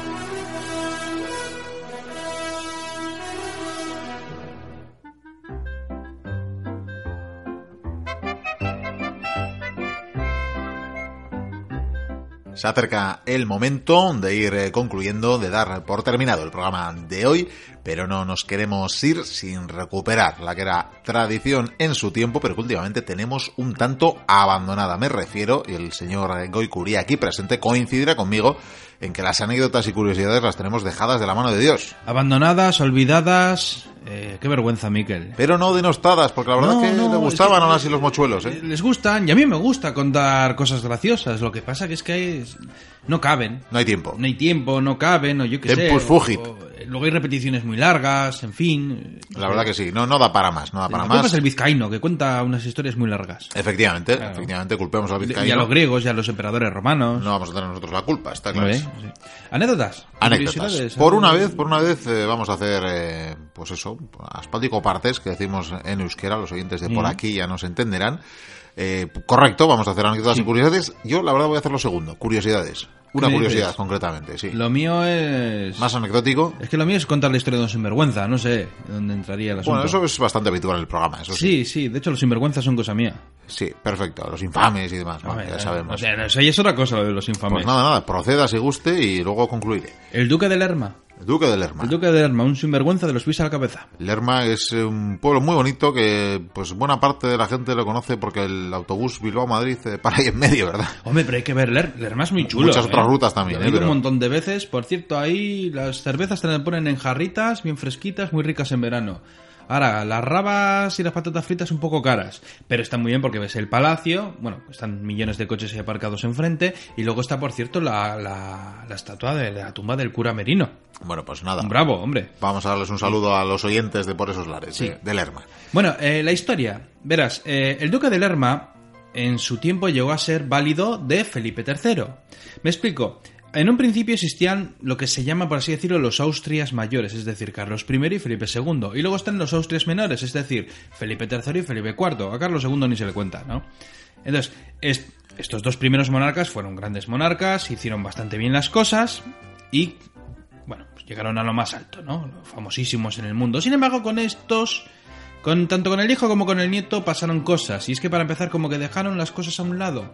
Como que se implicaban menos en la política, en la nación. en- Eso les gustaba más ir a cazar. Entonces, claro, pues dejaron parte de sus labores en los válidos, los famosísimos válidos reales, que en este caso, en el caso de Felipe III habla- hablaríamos del duque de Lerma, y en el caso de Felipe IV hablaríamos, como no, del conde duque de Olivares. Grandísimo. famoso. Sí, muy famoso, ciertamente. Y Conde Duque de Olivares eh, me cae muy bien ese personaje. La verdad es que tuvo unas historias. es que algún día tenemos que hablar de él. Ahora que lo pienso, la verdad es que es un personaje que tela. Bueno, el caso, estamos con el duque de Lerma y con su rey Felipe III. Bueno, pues el duque de Lerma, como era un sinvergüenza y quería hacerse rico a cualquier costa, resulta que empieza a hablar con el rey. El rey le escucha, evidentemente, su válido es que se encarga de la nación. Algo tendría que escucharle, sí. Majestad, yo creo que debería abandonar Madrid, que en aquellos momentos ya era la capital. Abandone Madrid y, y- y vaya mejor a... Me parece que era al Valladolid. le dijo, A Valladolid, que es un sitio mejor, es maravilloso y sobre todo hay unos cotos de caza magníficos. Maravillosos. Sí, una cosa, vamos. Y esto que el rey, pues, bueno, fue, fue entrando en razón, dijo, pues igual tiene razón. ¿eh? Y empezó a hablar con la corte y dijo, pues igual nos desplazamos a, a allí, a, a Valladolid. Claro, él pensaba en los cotos de caza. Claro, no pensaba en otra cosa más que en cazar, bueno, y en otras, en otras cosas. Y en estas que se empezó a organizar la idea de, bueno, pues vamos a irnos todos a, Valladolid. Y entonces cogió este duque de Lerma y ¿qué es lo que hizo? compró todas las casas, todas las posesiones habidas y por haber, todos los terrenos de Valladolid, todo lo que pudo, se gastó una fortuna y lo compró todo. Entonces, ¿qué ocurre? Que cuando el rey se fue a Valladolid a montar ahí la corte y todo para sus cotos de caza, todos los cortesanos eh, y bueno, y toda la gente que iba detrás, que eran miles al final, fueron todos a Valladolid. Claro, tenían que buscar casa. Y entonces el duque de Lerma se la vendía, efectivamente, como te puedes imaginar, mucho más caro de lo que le costó a él. Siempre lo decimos, no hemos inventado nada. El pelotazo inmobiliario urbanístico ya estaba inventado Pero muchos esta es la primera antes. parte de la historia. Él ya se frotaba las manos, ya se había forrado, ¿no? Pero luego, ¿sabes lo que hizo? Con todo ese dinero que había ganado, lo que hizo fue eh, viajar a Madrid y hizo exactamente lo mismo. Compró las casas que habían vendido, claro, porque muchos eh, cortesanos habían vendido la casa que tienen en Madrid para irse con el rey a Valladolid. Pues compró casas, compró terrenos, compró todo lo que se te ocurra. Y resulta que el rey estuvo en Valladolid y al final pues se convenció de que estos cotos de caza pues son como los que tengo allí o yo qué sé. eh, esto No termino de verlo. Sí, me imagino que incluso el, el duque de Lerma estaría ahí detrás de Majestad, igual debería volver a Madrid, porque eh, tienes razón. Entonces, claro, él volvió a Madrid y todos los cortesanos y todo el mundo volvió a Madrid. Y usted la cerró a comprar. Y él volvió a venderlo infinitamente más caro, todos tuvieron que comprar, dio el pelotazo de su vida. Y después, qué suerte tuvo, tuvo este señor. Sí, lo que pasa es que al final le pillaron. Vaya. Le pillaron, hubo enojo y para no acabar siendo juzgado y siendo, pues no sé, igual tiraría de galeras. Bueno, di que siendo un personaje tan importante, un noble, un hidalgo de la época, el caso es que ese hombre al final tuvo que coger el hábito. El hábito para salvarse. Y de, y de hecho hubo una copla con esta pequeña historia y con este juicio que al final no se efectuó. Pero eso lo voy a dejar para más adelante, que tiene también su, su coña. Ahí Ah, bueno, dejamos. me parece muy bien. Ahí está la historia, ¿eh? A Un mí, jeta. a mí hablando de un jeta, pero no de los jetas. No, no, del un pueblo sinvergüenza- getano, ¿no? No, no, jamás, no, hombre. Bien, no bien, comparemos una cosa con otra. El duque de Lerma no es sinvergüenza. No, por si acaso. Del pueblo de los sinvergüenzas. Esto es un programa de historia. De hecho, me has recordado a, a un chiste. ¿Qué me dices? Sí, eh, hablando de los Austrias. Anda. Tú sabes cuál fue el primer Austria, ¿no? No. El Australopithecus. Pero no. eh, sí, luego dimito por haberlo contado. Pero luego vamos a emitir, no hay Muchos problema. oyentes habrán reído con tu chiste, otros estarán a mi favor, Sí, agarrándose la cabeza en plan. Seguro "No, que el, Dios mío". el indio del Val estará ahora mismo eh, acosado por las fuerzas de seguridad y orden de, de Japón. El de- indio de del Tokio. Val no, bastante tiene con lo que tiene Es más cierto, es adelante. cierto, Es cierto. Bueno, le saludamos desde aquí. Lo dicho, iba a contar una realmente algo poco anecdótico, por eso tenía que hacer un chiste malo para, para poder compensar. Ah, vale. La O sea, que es un rollo lo que vas a decir. Bueno, un poco rollo. Bueno, ya sabes que hace, hace unas semanas, hace unos cuantos programas, tuvimos oportunidad de, de entrevistar a un egiptólogo hablando de los Ixos y demás. Y la verdad que pues, la lectura del libro que había presentado y demás este hombre, este buen eh, Javier Martínez, pues eh, lo cierto es que desprendí algunas curiosidades que pues, me he ido quedando con ellas y, y algunas recogido y demás. Ya sabes, para el futuro libro de sobre curiosidades que, que lanzaremos Claro. desde la biblioteca. Deberías haberlo dicho, pero bueno. Al tiempo, al tiempo, al tiempo, Ah, ya veremos. al tiempo, al tiempo, claro. Estos proyectos que tengo para la jubilación. O sea, dentro de uno o dos milenios. Sí, los 100 libros que van a salir de la biblioteca perdida, ¿no? Efectivamente. O sea, 200, ¿no? 100, 200, bueno, al fin y al cabo es una biblioteca esto, ¿no? El caso es que hubo una que me gustó, porque es que si yo te pregunto, aunque tú eres buen conocedor de- del antiguo Egipto, por supuesto, a ver, conocedor no, lo que pasa es que estuve allí. bueno, claro, eso también. Pero no es lo mismo del todo, ¿no? Efectivamente, efectivamente. El... Por cierto, con un guía, guía increíble, ¿eh? Pero como que guía, si tú, tú no eras el rey escorpión. Eh, no, no, ni mucho menos. Es un mutante. ¿No has visto el tráiler de los X-Men? Que resulta que es un mutante. Vaya, ¿qué Sí, le vamos a hacer? El primer mutante era de Egipto. Era el primer faraón. Bien, bien, bien, perfecto. Hay que ver. Perfecto. Bueno, el caso, que ya sabemos, si nos empezamos a mover en cifras y demás, que el, ese antiguo Egipto tuvo más o menos esos 3.000 años y demás, ¿no? Pero también es cierto que si nos vamos al terreno militar y demás, y, y- y al peliculero probablemente, y yo te preguntara qué era lo más característico de los ejércitos de egipcios y demás en un campo de combate, pues ¿qué me dirías, en principio? Característico. Sí, El- algo muy carro- propio de... El carro de guerra. El carro de guerra, Claro, efectivamente. Esos, carros tirados por caballos, con... Al principio no había carros, eh, te aviso, diferente eh. De hecho, no conocían la rueda. Y eso precisamente te quería comentar, Ah, vale, vale, vale. al hilo de esto. Bueno, no por la rueda, que con la rueda hay también diversas teorías... eh, Aunque hicieron de- una evolución con los radios, de que muy interesante. Sí, bueno, digo que con la rueda hay polémica al respecto de cuándo sucede más. Hay quienes apuntan que precisamente fue en esta época de la que voy a hablar cuando también se introduce la rueda, pero parece que hay vestigios y pruebas arqueológicas que, que- que se remontan bastante, bastante atrás al respecto. Pero lo cierto es que pese a ser una de las características probablemente más curiosas y, y más eh, llamativas del ejército eh, egipcio, del antiguo Egipto, pues llegaron bastante tarde, bastante tarde. No solo Sí. los carros, sino el propio caballo. Sí, sí, tardó, tardó. De Y hecho, de al los domaron en las estepas. Eh, sí, bueno, Sí, y, y así. bastantes miles de años antes de que llegase Introduciéndose desde la zona de- sí, sí. de- de- Y de hecho, los primeros caballos y una especie de caballo, burro, cosa extraña, lo que eran. Entonces eso te quería contar ciertamente, Anda. que fue precisamente el periodo de los Ixos, en el primer periodo de, de los Ixos, los que llegarían a dominar eh, Egipto durante más eh, de un siglo y que los eh, posteriores faraones y demás les consideraron como extranjeros y les eliminaron de la historia y demás, y a día de hoy se les tiene todavía como malos malísimos, como extranjeros que habían intentado dominar el país. y Y, no- no, lo eran, no no, eran lo eran, ciertamente. Ya lo vimos en la entrevista Sí, sí. que pudimos con... Estuvo muy bien, ¿eh? Estuvo muy bien, gracias, sí, sí. Entonces, eh, lo cierto es que es en este periodo, eh, que más o menos eh, ronda el 17, el siglo XVII antes de Cristo, segundo periodo intermedio, llamado antes del Nuevo Imperio, y, y la expansión ya máxima, digamos, de tiempos gloriosos de- del antiguo Egipto, pues fue precisamente cuando mm, cuando se introduce esto. No solo esto, porque de hecho los Ixos, que bueno, pues eran provenientes de, de Asia, que se habían asentado en el delta oriental de Egipto, pero habían eh, introducido bastantes más cosas. Y de hecho, cuando la- en el tiempo que gobernaron y demás, pues introdujeron desde arcos compuestos de bastante mejor calidad, Sí. mejores bronces. O sea que habían introducido bastantes, El arco fue algo bestial, ¿eh? bastantes cositas, ¿no? Al- a la hora de. en la- en la tecnología militar, digamos. Y pese a todo, acabaron siendo derrotados por la movilidad fluvial de los ejércitos tebanos, Mm, Iba a decir que díselo a los almogávares. Eh, por ejemplo. Pero claro, ciertamente cuando, cuando te están atacando a través del río, pues mal puedes hacer algo con un carro de guerra, ¿no? Pero bueno. Claro. Y fueron ellos también los que empezaron e introdujeron esto. No solo eso, sino incluso los caballos. Y es que la arqueología, y esta es la curiosidad que quería contar, nos ha mostrado cuándo fue precisamente cuando se introduce el caballo, porque los huesos de caballo más antiguos de Egipto corresponden a unos enterramientos asiáticos, eh, precisamente, que se han hallado en el yacimiento de Tel Aldaba y se datan precisamente a mediados de este siglo XVII, que coincide además pues con esta expansión eh, territorial eh, por Egipto de, de los Ixos. Entonces, pues tenemos ese dato como que efectivamente fueron ellos los que introdujeron, pues no solo el carro, sino lo que era más necesario, los propios caballos para tirar de los Te mismos. voy a decir algo más.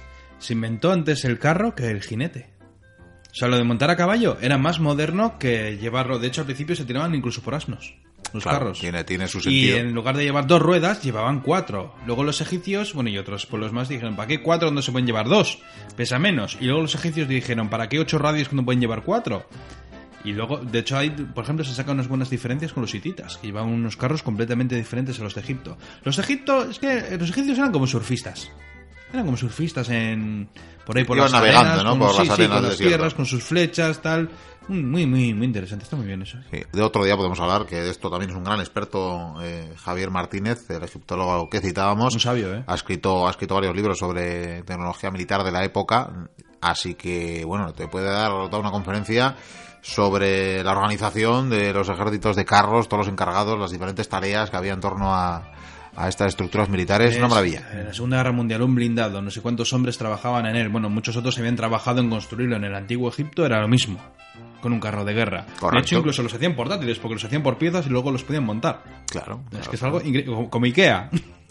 Tal cual. Eh, Eso sí, con nombres bastante más eh, comprensibles. bueno, entonces nos quedamos con los carros y con el sinvergüenza. Nos quedamos con de el sinvergüenza de Lerma, de Luque, claro, y Luque. con los carritos, con los carritos egipcios.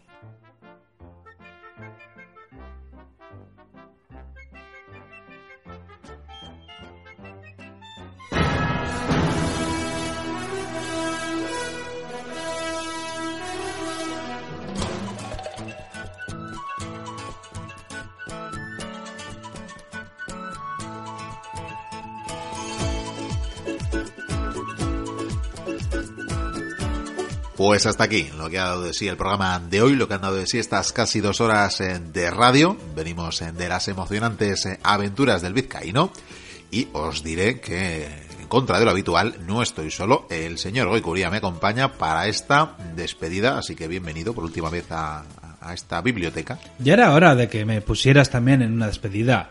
Es- Más de un oyente dirá, hombre, es que es verdad. No, Claro, y hombre, me tienes ahí para hacer todo el currelo ahí del vizcaíno ahí en la isla y qué. no te quiero llevar a la despedida por no ponerte gorros con formas fálicas. y esas ya, eso es verdad. Eso, Eh, claro. sí, eso es algo que los oyentes no saben. Lo hago por respeto. lo hago Por eso no hay respeto. fotos nunca. Efectivamente, efectivamente.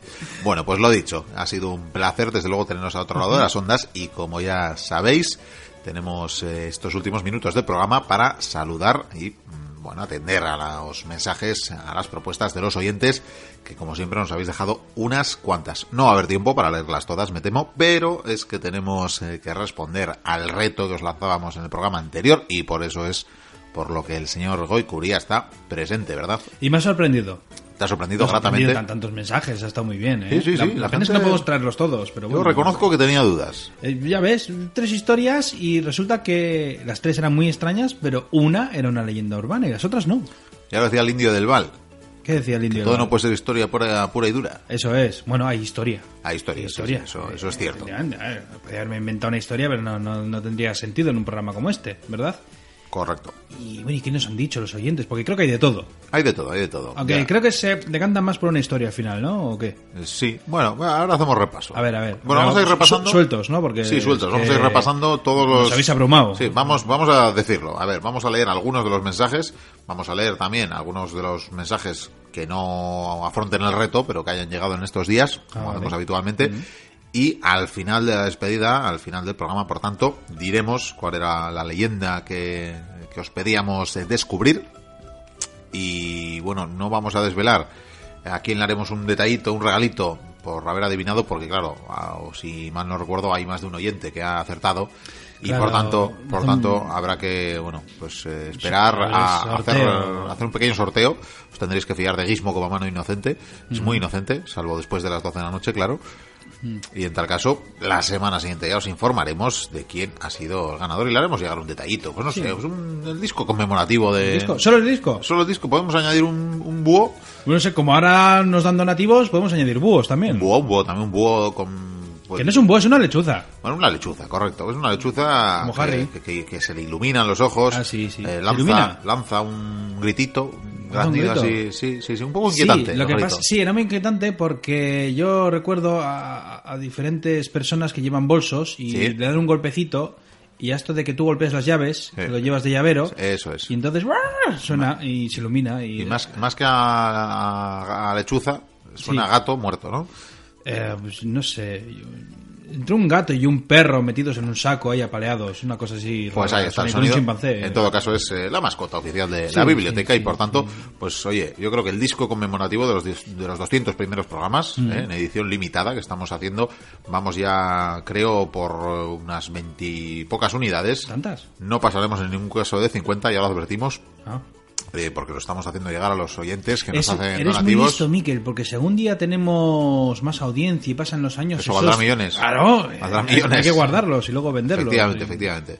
Esto ya le pasó al, al compañero o- y, y maestro Cebrián, ¿verdad? Que sacaron un disco en su día y se agotó y luego era un tesoro. Y las revistas, las, Las revistas, revistas unos incunables, vamos. Efectivamente, Además, yo recuerdo de ir un día por la calle y ver revista y, y veía al varón rojo.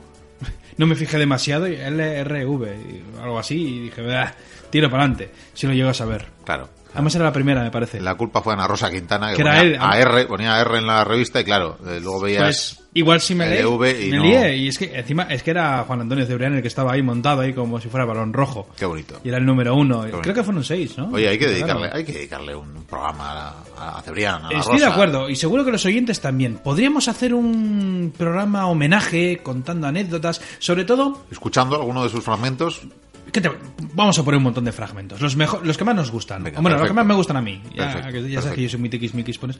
Además, lo- ¿sabes lo que podríamos hacer? Podríamos hacer una tertulia, pues, eh, contando lo que nos parece. me parece bien. Que yo, por lo que sé, hablando con otros mochuelos, que he tenido la suerte de conocer unos cuantos mochuelos de la biblioteca, no muchos, pero tiempo al tiempo. Bueno, es más. Tiempo al tiempo. Es más. Yo ¿Qué? creo que incluso podemos pedirles a los mochuelos que nos hagan llegar también sus eh, mensajes eh, recordando al maestro. Estaría genial. Los buenos recuerdos que tengan del maestro. Es más, yo te diría, no solamente que nos lo envíen por escrito, si alguien quiere incluso... Sí, que lo grabe, que lo grabe. grabarlo, la, la voz... eh, Y bueno, y, y grabaciones de voz les pedimos para el quinto aniversario. Claro, por eso. ¿Qué tal? Entonces lo hacemos en el sexto aniversario, que va a ser el mes que viene, el día 3 de mayo. Es más, si vienen muchos comentarios de los oyentes comentando, pueden decir lo que les apetezca, desde cuál fue igual el fragmento que más le gustó, el pasaje de la historia que, que lo ha oído mil veces, ese momento clave, esa historia de la zona cero, tal, pascual, lo que sea. Y si vienen muchas peticiones y vienen muchos audios, pues igual tenemos que hacer un programa entero. Pues igual sí, igual, Igual sí. dos horas de... Bueno, el vizcaíno tiene que haber un huequito. Sí, el vizcaíno tiene que que- estar. Sí, sí, es que tiene muchas aventuras por delante. porque ha el- empezado suave la cosa, pero se va a poner... El vizcaíno tiene la máquina de tiempo por ahí y si viene a darme pal pelo, luego soy yo quien lo sufre. Así Sí, que- Ni te imaginas las aventuras que tiene y el artillero, ni te cuento. Bueno, pues ya tenemos configurado el programa especial del sexto aniversario. Me parece genial, me parece Pues genial. nada, os iremos dando detalles. Nos pero dejamos ya el bigote hemos ese día. Por supuesto, por supuesto. Nos sacamos foto con bigote. In, in memoriam, claro que sí, claro que sí. Fantástico. Bueno, pues vamos a seguir con, Sí. con el programa de hoy, realmente, que como decimos, vamos a ir leyendo algunos de los comentarios que nos dejabais en las diferentes eh, vías de contacto. Ya sabéis, hago el repaso rapidísimo, www.labibliotecaperdida.info, ahí tenéis un formulario de contacto, también tenemos eh, un correo electrónico, info arroba labibliotecaperdida.info, apúntatelo bien, Vikendi, para Eh, sí. futuras eh, veces que te lo pida un oyente. Y me he equivocado. me he Y luego, equivocado. pues ahí tenemos Twitter, tenemos Facebook, eh, tenemos Evox para que nos dejéis mensajes, así que un sinfín de oportunidades y posibilidades para comunicarse con nosotros. Vamos con Twitter, ¿qué te parece? Mm, da- Dale, porque tú eres el que tiene el portátil delante. Bueno, pues vamos con eh, Twitter. Bueno, yo y Gizmo. Lo que pasa Tú y que Gizmo, eh. Gizmo no lo entenderíais si os lee los mensajes. Yo es que como que- soy romano republicano. Bueno, pues Francisco Naharro. Francisco Naharro que tiene a Fernando Alonso, creo, como avatar. Bueno, no pasa nada. ¿Sabes asturiano? Eh, po- podría ser, podría ser. Bueno, el caso, ¿qué nos dice? La historia que es la leyenda urbana es la de las niñas que desaparecen en el bosque, Él lo sabe. por lo de ver a la maestra en paños menores. Este nos da la explicación, eh, porque... Hombre, que la profa esté en paños men... Bueno, Sí. Bueno, este es, es- es es una su propuesta. pista Todavía no lo vamos a extraña, decir. pero bueno. eh, Todavía no lo vamos a decir. Todavía no vamos a desvelar el, ¿eh? cuál es la, la correcta. Vale. Venga. Mm, Bueno, de hecho nos deja más mensajes. Dice. ¿Hay más? Ah, vale, sí, es que son tres tweets realmente que, que ¿Tres? nos deja. Sí, claro, son tres mensajes. Es que es lo que tiene Twitter. Que, Hay que decir a los oyentes que a mí me gusta mucho recibir mensajes mm, de lo que sea, lo que nos Sí. enviáis, sobre todo los fines de semana a la mañana. Eso es. Me entretiene una Muchísimo. cosa. Algún día sabréis por qué. Me entretiene, o sea. Sí, sí. Sábado, domingo a la mañana, buah, no, ni os lo imagináis qué bien me vienen La vuestros mayoría mensajes. estaba pensando que es porque estás de resaca o algo y no, no es pero me entretienen. Bueno, vamos a dar lectura correcta entonces a, Sí. de Francisco Narro, que como digo, lo hace en Twitter y claro, Twitter pues te deja los 150, 140 caracteres y da para lo que da. Dice, lo de la maestra en paños menores, que ese detalle le patina un poco. Por Mm. lo demás nos dice, felicidades por el programa. Estoy siempre deseando que lleguen los domingos para escuchar el nuevo programa de La Biblioteca Perdida. ¿Eh? Muy bien, Francisco, muchísimas gracias, Gracias. por participar en el reto y por, bueno, por las palabras que nos dedicas. Así da gusto. Sí, da gusto. Más eh, oyentes, David, David Alonso, concretamente, eh, un Kirolari, un deportista, quiero decir, eh, nos dice, la, expedi- la expedición de Franklin existió, pero la historia de los Yetis está en un libro de Dan Simons titulado El Terror. ¿Pero eso significa que cree que es esta la, ye- la leyenda urbana o Pues, entendemos que sí, ¿no? La expedición de Franklin existió, pero la historia de los Yetis está en un libro... de- mm, claro, tampoco sé exactamente qué nos quiere decir con esto. O sea, da por buena, por real, la de Franklin. Vale. Entiendo. Mm, ¿No? Dice la de los Yetis está en un libro de Dan Simons titulado El Terror, claro. Nos deja ahí con la duda. Nos deja con la duda. Bueno, si quiere. Pero bueno, ahí está, ahí está. Sí, no, de todas maneras, además nos ha puesto varios enlaces, si no me equivoco, ¿no? Eh, de otras historias o algo Sí, así. no sé, bueno, ahora, y ahora hay que investigarlo, ¿eh? Terminamos el repaso. Bueno, el amigo Rubén eh, del Val nos dejaba un mensajito por aquí. Indio, indio. Bueno, Indio del Val, Indio sí. del Val. Bueno, es que, claro, tiene un nombre en cada sitio. Ah, no, pues entonces, que- Bueno, el caso que dice, el toque misterioso rosaventero de la biblioteca perdida de esta semana mola. No va a ser todo historia pura y dura. Bueno, pues aquí tenemos. Bueno, es historia y misterio, está ahí mezclado. Hay siempre muchos más oyentes, ¿eh? y lo digo, siempre se nos quedará alguien por saludar porque Oh. tanta gente que nos, que nos da me gusta en Facebook o que comparte nuestros contenidos, pero claro, no podemos saludar a todos. Aquí tenemos a, yo que sé, a Piedad Navarro, a Nama, a Paco Ruiz, ¿Sabes a lo que nuestro ocurre? amigo Paco Ruiz. Hombre, iba a decir, es que se lo ocurre. Intentamos meter todos los mensajes de todos los oyentes, lo que pasa que como cada vez son más. Sí, a- Va- afortunadamente, ¿eh? O sea, O sea, vamos, encantados. Pero va- bendito sacri- sacrificio va a llegar un día, tristemente, en que tendremos que, Que hace Sí. una selección aleatoria porque no... O alargar el programa una hora más para dar lectura. Son No. muchas historias de Vizcaíno, Miquel, por favor. Con todo, creo los oyentes, la mayoría, eh, espero que esté conforme, porque a quien no llegamos normalmente a saludar en el programa lo hacemos por escrito. Que Sí. conste. que O conste. se saluda otro día. Sí, sí, sí. O por la calle incluso. si hace También es una acción muy loable por tu parte, ¿eh? la verdad, estar Bueno, ahí... trato, trato, porque también nos dedican los mochuelos tiempo y qué menos que Es que, a ver, corresponderles. pero qué público tenemos. Sí, qué, qué- qué maravilla. cosa- es una cosa que a uno le abruma. que hasta alguno tiene mi, mi número de móvil y me manda mensajes, con eso te digo todo. También, ¿verdad? Una maravilla. Bien, bien. Bueno, más cositas que nos cuentan por aquí. Eh, bueno, Miquel, Miquel Maestu, por ejemplo, que comparte ahí eh, los audios del programa, también hay que agradecérselo. Alfred, eh, Alfredo Pocay, que también lo hace desde, Grande. desde Argentina. Eh, bueno, de hecho dice del programa, del anterior programa, incluye un relato para chuparse los dedos. Bueno, bueno, qué maravilla. Así da gusto. Pequeña Love, que es eh, habitual de mensajes en Twitter, y en este caso afronta el reto y dice, qué malvados con la intriga. Sí, somos malvados, de vez en cuando. Sí. Voto que la leyenda es la de Australia. Todos los tópicos de los ovnis, y nos ponen la cara de un koala, de un koala pero la del Yeti en puntos suspensivos. No sé. Es que era el Yeti se las trae. Bueno, Sí. que yo digo Yeti, que no eran Yetis, eran esos seres. De todas maneras, en Sí, ningún momento hemos dicho Arzábalo. ovnis. O sea, llegamos a hacerlo en plan broma, pero No, no, no. o sea, no hay ninguna nave. Bueno, el caso. Ella apuesta porque la leyenda es la de Australia. Vale, van 2-1. ¿Vale? Bien, eh, más. Malditas legiones. eh, con cara de. Me gusta el nombre. Cara de Einstein. que tiene nombre. Dice: A propósito de la expedición Franklin, el pecio del HMS Erebus fue encontrado en 2014. Efectivamente. Sí. No, de hecho, no lo llegamos a mentar o. Llegamos a decirlo, igual no, igual no especificamos la. No, y de hecho yo llegué a comentar Sí, que se encontraron momias incluso de aquellos es. hombres. eh, o sea, a ver, que todo esto tiene una base real. Sí, sí, claro, claro está. Bueno, más, más comentarios. Eh, Manu, por ejemplo, nos dice gracias por todos los momentos que nos hacéis disfrutar. Muchas gracias. Bueno, pues gracias a ti, Manu, que da gusto recibir mensajes. Mm. Joder. También ha empezado a seguir el eh, perfil de, Twitter. La verdad que Twitter hacemos una inversión de tiempo justita porque no nos da la vida para todo, pero pese a todo, poco a poco vamos ganando seguidores y vamos a, llegar, Facebook, ¿eh? vamos a llegar a 500 Va seguidores. rápido, No- sí. no está mal, no está mal, no está mal, se agradece el apoyo. Eh, más, malditas regiones, una vez más, nos dice, si os gustan los misterios le podéis echar un vistazo, si no lo conocéis, al incidente del paso de Diatlov, Uh, en los Urales, al norte de los Urales, hace 54 años. Pues, habrá que echarle un vistazo, a mí no me suena. a ver, temporada. Es que igual la temporada que viene hacemos otra de estas. Sí, ¿no? Lo que pasa es que cuesta encontrar las historias, Claro, pero claro, esa es interesante, ¿eh? Bueno, están, están. Porque tú no sé si conocerás la historia de la carretera de la muerte de Siberia. Eh, no, creo que no, Ajá. creo que no. Por cierto, es que mientras vamos hablando, fíjate, me siguen retuiteando, me siguen llegando me gustas de más oyentes, de, bueno, bueno, así da gusto. Así da gusto. Eh, A ver, tenemos un- unos oyentes maravillosos. De 10, de 10 o de 10 y medio. Mm, Vaya, nos vamos ya a iVox, ¿vale? Porque en Twitter eh, creo que hemos eh, saludado a todo el mundo. A ver, ¿a quién tenemos por aquí? Pues eh, nos dice María, por ejemplo, al hilo de este último programa. Son geniales, justo lo que pedí hace unas semanas, se merecen ir a los Campos Elíseos con todo y zapatos. Ah, eso es por 1812. Eso es por la obertura 1912, ciertamente. Me acuerdo que leí esa lo que nos comentó y le dije a Pello, Pello, ¿por qué no haces...? Y Pues Pello sí. dijo, esta es la mía. Efectivamente, y bueno, pues A así. Pello le encantan los retos, ¿eh? A Pello le encanta responder a los retos y a las Sí, sí. peticiones de los oyentes. Es un bravo. Sí, la verdad que da gusto, da gusto. Sebastián San, mil gracias, nos dice, nada más y nada menos, porque la verdad que qué más se puede decir. Y me Mil parece gracias. bien. Mil gracias, pues do- dos mil de nadas, eh, ¿no? Es que no sé. En fin, en Raúl Castilla Pascual, este se alarga un poquito más y nos dice, muchas felicidades por el podcast, hace un año que os escucho y me parecéis maravillosos. Siento alegría al escuchar ese que comienza la aventura y tristeza cuando decís el, eh, aquello de ser felices, agur.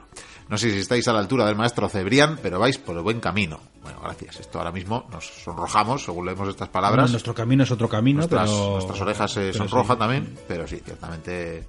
Bueno, dice: He sentido alegría al escuchar el regreso del indio del Val. Ah, Somos muchos mochuelos y cada vez más. Bueno, pues claro que sí. Raúl, muchísimas gracias por tus palabras.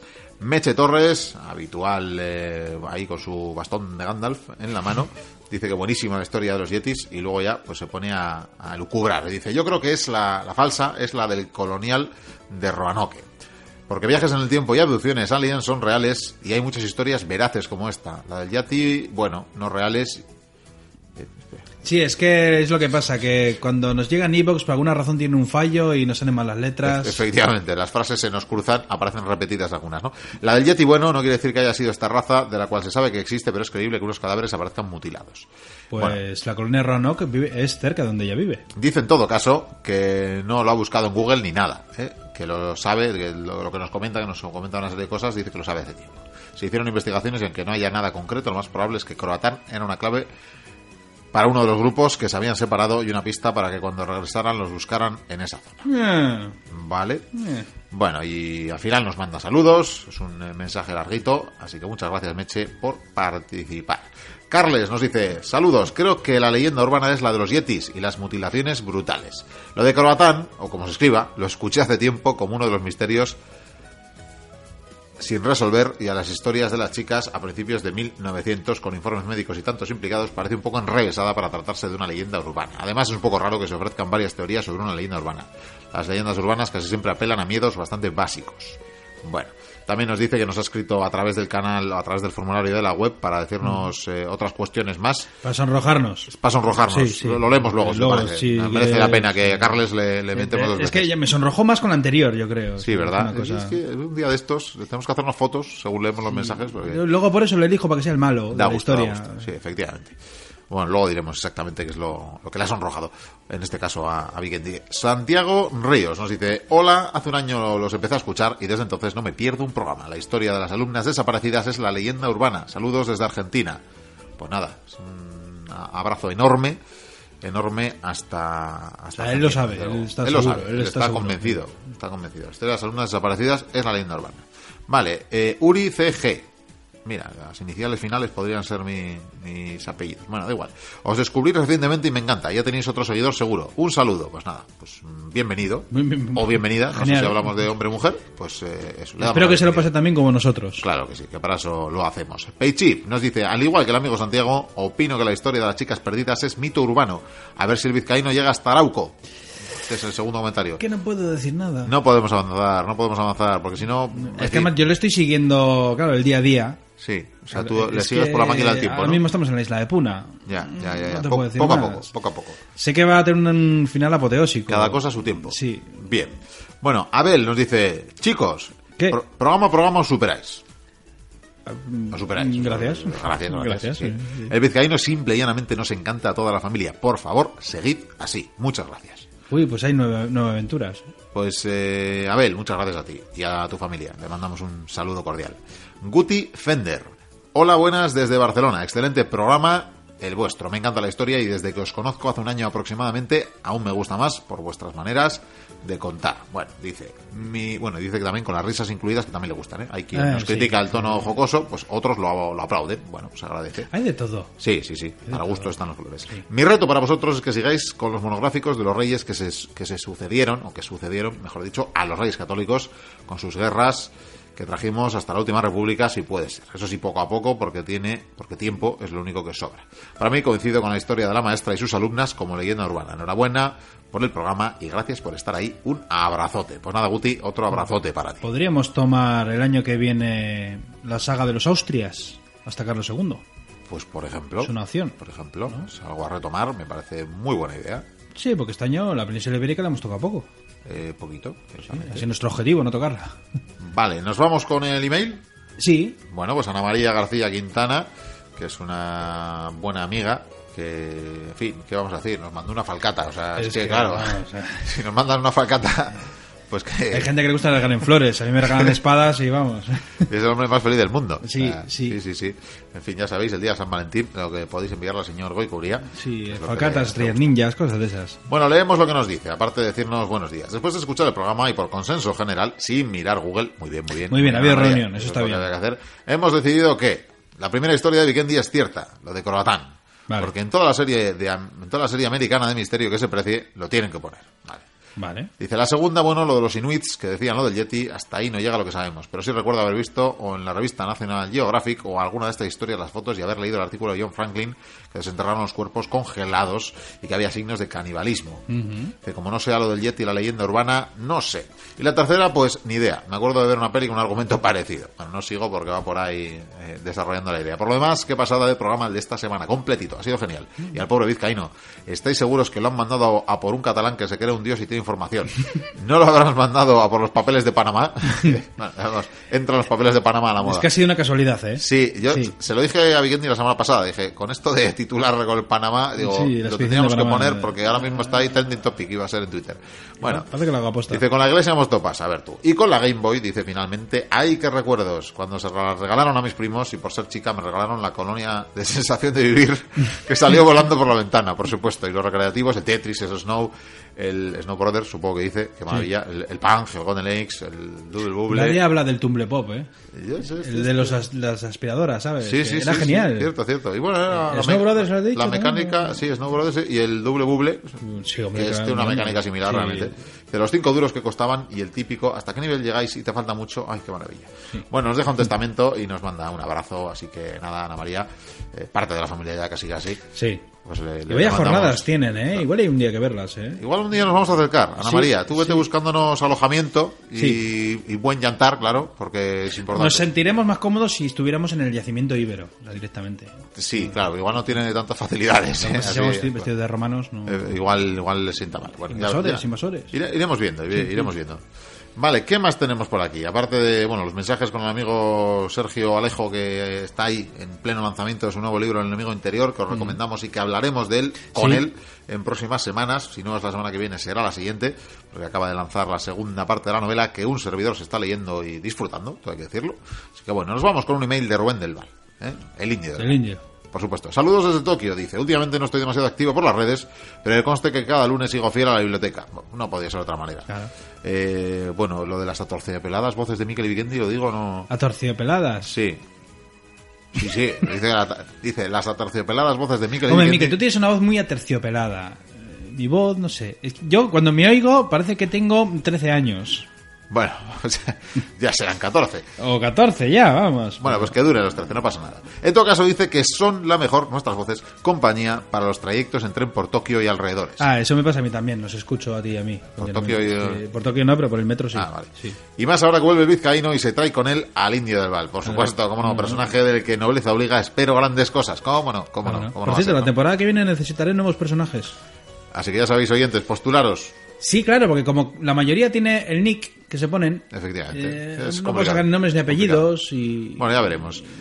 Nos dice por lo demás, eh, felicitarnos por la tertulia al estilo rosamentero del programa pasado. Mola mucho más cuando os ponéis a hablar de misterios, oparts y leyendas varias. No todo van a ser datos históricos puros y duros. Por cierto, así a bote pronto diría que la leyenda urbana es la de la institutriz y las niñas perdidas, pero simplemente por eliminación. Las otras dos historias recuerdo habérselas oído a Jesús Callejo y a Carlos Canales en la tertulia de las 4C, años A, con el maestro Cebrián. Aunque vaya usted a saber, igual la memoria me juega una mala pasada ya que tenemos una edad y la cabeza no es lo que era. Bueno, pues sí, vais a salir de dudas, porque es lo que dice finalmente. Dice Ondivi Lagunok y la biblioteca perdida Betty. Betty, siempre. Siempre, siempre. De todas maneras, estas tres historias han sonado en muchos programas, ¿eh? Eh, en sí, muchos programas sí, diferentes, lo que pasa que, bueno, Historias, claro, sí. historias individuales. Bueno, eh, así brevemente, porque nos estamos alargando muchísimo. Eh, Carles, que no inventábamos antes, Carlos Gómez, nos escribía también al formulario de contacto y decía, en fin, que pues que se había dejado ahí el, programa para oír en otro momento, el último programa, y, y, y dejarlo acabando un trabajo. Y dice, cuando, la, cuando pongo la historia, ya estaba meciendo, cuando las palabras eran imágenes, escuchar lo que escuché me puso los pelos de punta. Tuve que volver atrás, empezarlo de nuevo, creyendo que había dormido e imaginado mi nombre. He pasado toda la mañana con una emoción terrible, no puedo creerlo todavía. Me habéis hecho el mejor regalo, gracias infinitas. Y descubrió que es el catalán loco. Efectivamente. Efectivamente.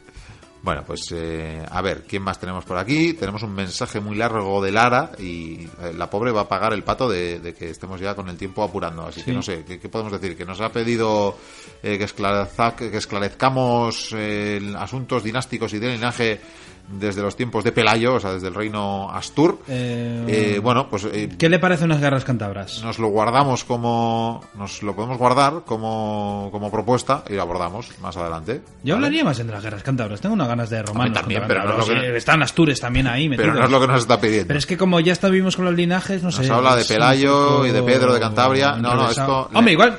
Es que yo te diría más adelante. Le meteremos mano. Más adelante. sí. ¿Le meteremos mano o le dejaremos a Pello que lo haga? Algo haremos. Eh, Como algo haremos, con Lara. todo, sí, sí. Algo haremos. En todo caso, nos decía que, bueno, que genial programa. Pensar que nunca me atrajo la asignatura de historia en el cole y ahora me parece de las cosas más increíbles y fascinantes. En gran parte gracias a gente como vosotros que consigue contarlo de una manera muy amena. A mí tampoco me gustaba. Bueno, pues, pues muchas gracias. En todo caso, ella asturiana, su novio cántabro, los dos físicos, eh, en fin, me los imagino en plan Big Bang Theory. Eh, qué maravilla. Eso nos viven cerca. Sí, sí, sí, están cerquita. Bueno, pues al siguiente especial que grabemos así con público se pueden acercar sin ningún problema. Cuando hagamos el Lo dicho, le daremos, le daremos cumplida respuesta en, en su momento porque es que, lo dicho, se nos echa el tiempo encima. Eh, terminamos con Ares, creo. No sé si me estoy dejando algo. Ah, me estoy dejando Facebook, sí. Eh, Ares, eh, buenas, nos dice. Los- lo primero, felicitaros por vuestra forma de contar episodios históricos de esta forma tan desenfadada, haciendo que no parezca algo aburrido y tedioso. Luego responderá a la pregunta de vuestro último programa. Para mí, la leyenda es la del Yeti, ya que no se comenta nada de las dos expediciones que supuestamente salieron a buscar a los desaparecidos y nunca volvieron. Y por último, esto es curioso porque se refiere a un servidor, a Miquel decirle que cuando le oigo parece que estoy escuchando al narrador del programa Más que Coches, hablando de algún nuevo modelo de coche. Tiene la misma pronunciación y entonamiento. Bueno, está, está bien. Le- Mejor, mejor esa voz que la de empeños a lo bestia. sa- salgo del armario y le, y le digo que soy yo, pero con otro nombre Sí, o algo. sí, eh, Sí, ¿no? tú Se lo digo, soy empleado. pluriempleado. ¿Qué Sí, pasa? Sí, también dobló a, a Darth Vader. Sí, efectivamente, no era Constantino Romero, era yo. Bueno, pues eh, suele pasar. Es verdad que a veces eh, en la radio uno toma referencias, pero no será que sea yo el que, el que- escuche a, Fíjate que a mí me han llegado a decir, de ah, este pues, programa. pues tienes voz para hablar en radio. No. Es, es por costumbre. no. Cuando te haces a una voz... Dentro de mi cabeza suena muy bien, pero fuera... Bueno, bueno. Ya será, ya será para ¿Quedan menos. cosas o se ha acabado? Bueno, pues lo cierto es que no nos da tiempo ni para pasar por Facebook, tampoco había demasiados mensajes, afortunadamente, y lo dicho, nos han quedado muchos mensajes sin leer. Eh, recordad que todos los leemos realmente, aunque no entren en antena, y a todos daremos cumplida respuesta de una u otra manera, también aunque sea por escrito. En todo caso, nos queda, Vikendi, resolver el misterio, el misterio, y aclarad que entre los oyentes que hayan acertado, de entre los que habéis participado en estos días, pues eh, eso sortearemos eh, ese detallito, ese disco conmemorativo con los dis- 200 primeros programas de la biblioteca y un, un búho, un búho, un llaverito, Lechuza, un llaverito, una lechuza, lechuza. sí, una lechuza llavero con luz en sus ojos LED y un sonido un poco Lo deleznable. que he dicho antes, un gato, un perro y un mono dentro de un saco apaleados. Ahí anda, tenemos que descubrir cómo, cómo quitarle sonido, yo creo. ¿Cómo meter eso en un saco? También. Pero bueno, encontraréis las llaves. Eh, Viene muy bien tener Eso un- sí, seguro. Tener, tener un llavero que suena y que además da luz viene muy bien para, para un garaje oscuro. Para cualquier cosa, vamos. Para cualquier cosa. Es bonito, además, es Sí, bonito. una sí, preciosidad. Bueno, pues eh, desvélanos, Vikendi, cuál era la historia que tenían que descubrir nuestros mochuelos. Bueno, pues o sea, la- recordamos, pues eran tres historias. eran tres historias. Estaba por un lado la colonia de Croatoan, lo Sí. temporalmente. ¿Correcto? Luego estaba la expedición de John Franklin y los Yetis o esos seres de los que hablaban los Inuit. Y por último estaba la de las, la excursión de las jovencitas en las que a- de- algunas desaparecen, hay una niebla, pasan cosas muy raras y el caso es que algunas no vuelven a aparecer. Y no sé si tenemos un redoble de tambor. Pues, eh, bueno. no- Pero, te- pero tengo esto. Ah, perfecto. Porque la historia, que es una leyenda urbana, es...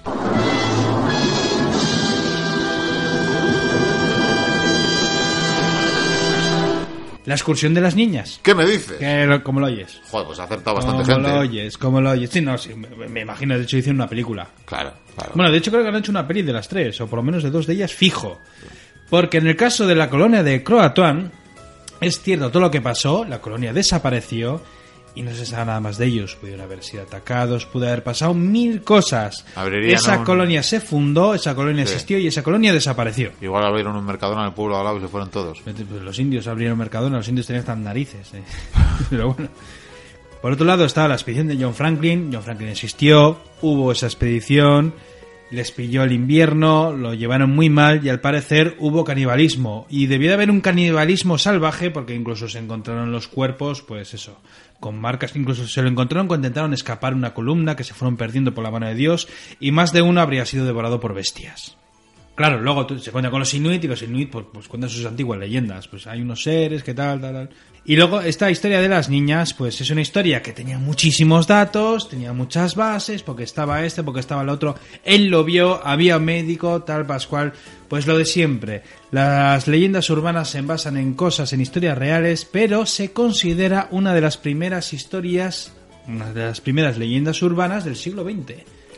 Claro, hoy en día dices, ah, pues mira, la tienda de muñecas, que tal, no sé qué, o el cocodrilo que hay debajo de las alcantarillas, o hay muchas leyendas urbanas modernas. Sin No, embargo, nos concretamente encontramos, tienes uno debajo de tu silla ahora mismo. pero- seguramente, pero estamos hablando de una leyenda urbana que tiene ma- mm, aproximadamente unos 115 años de antigüedad. Vaya. Las hubo más antiguas, claro está.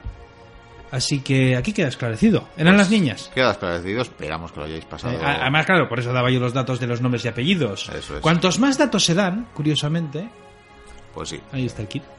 Bueno, el caso que, que parece que habéis eh, acertado unos cuantos Sí. y por tanto pues habrá que hacer sorteo entre quienes habéis acertado para haceros llegar ese detallito, si os parece. Perfecto. Pues... La temporada eh, te- que viene hay que mirar otra, ¿eh? Sí, estoy, Hay que hacer algo nuevo.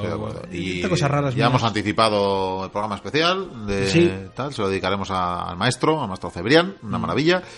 Y no queda más que despedirnos porque se nos ha echado el tiempo encima, como suele pasar, pero esta vez eh, por doble partida. Pues ha sido un verdadero placer teneros al otro lado de las ondas. Si estáis eh, a gusto, volved, volved dentro de siete días porque nosotros volveremos, estaremos aquí con nuevas historias, con más aventura, con más biblioteca perdida. Hasta entonces, y como siempre os decimos, sed muy felices. Agur.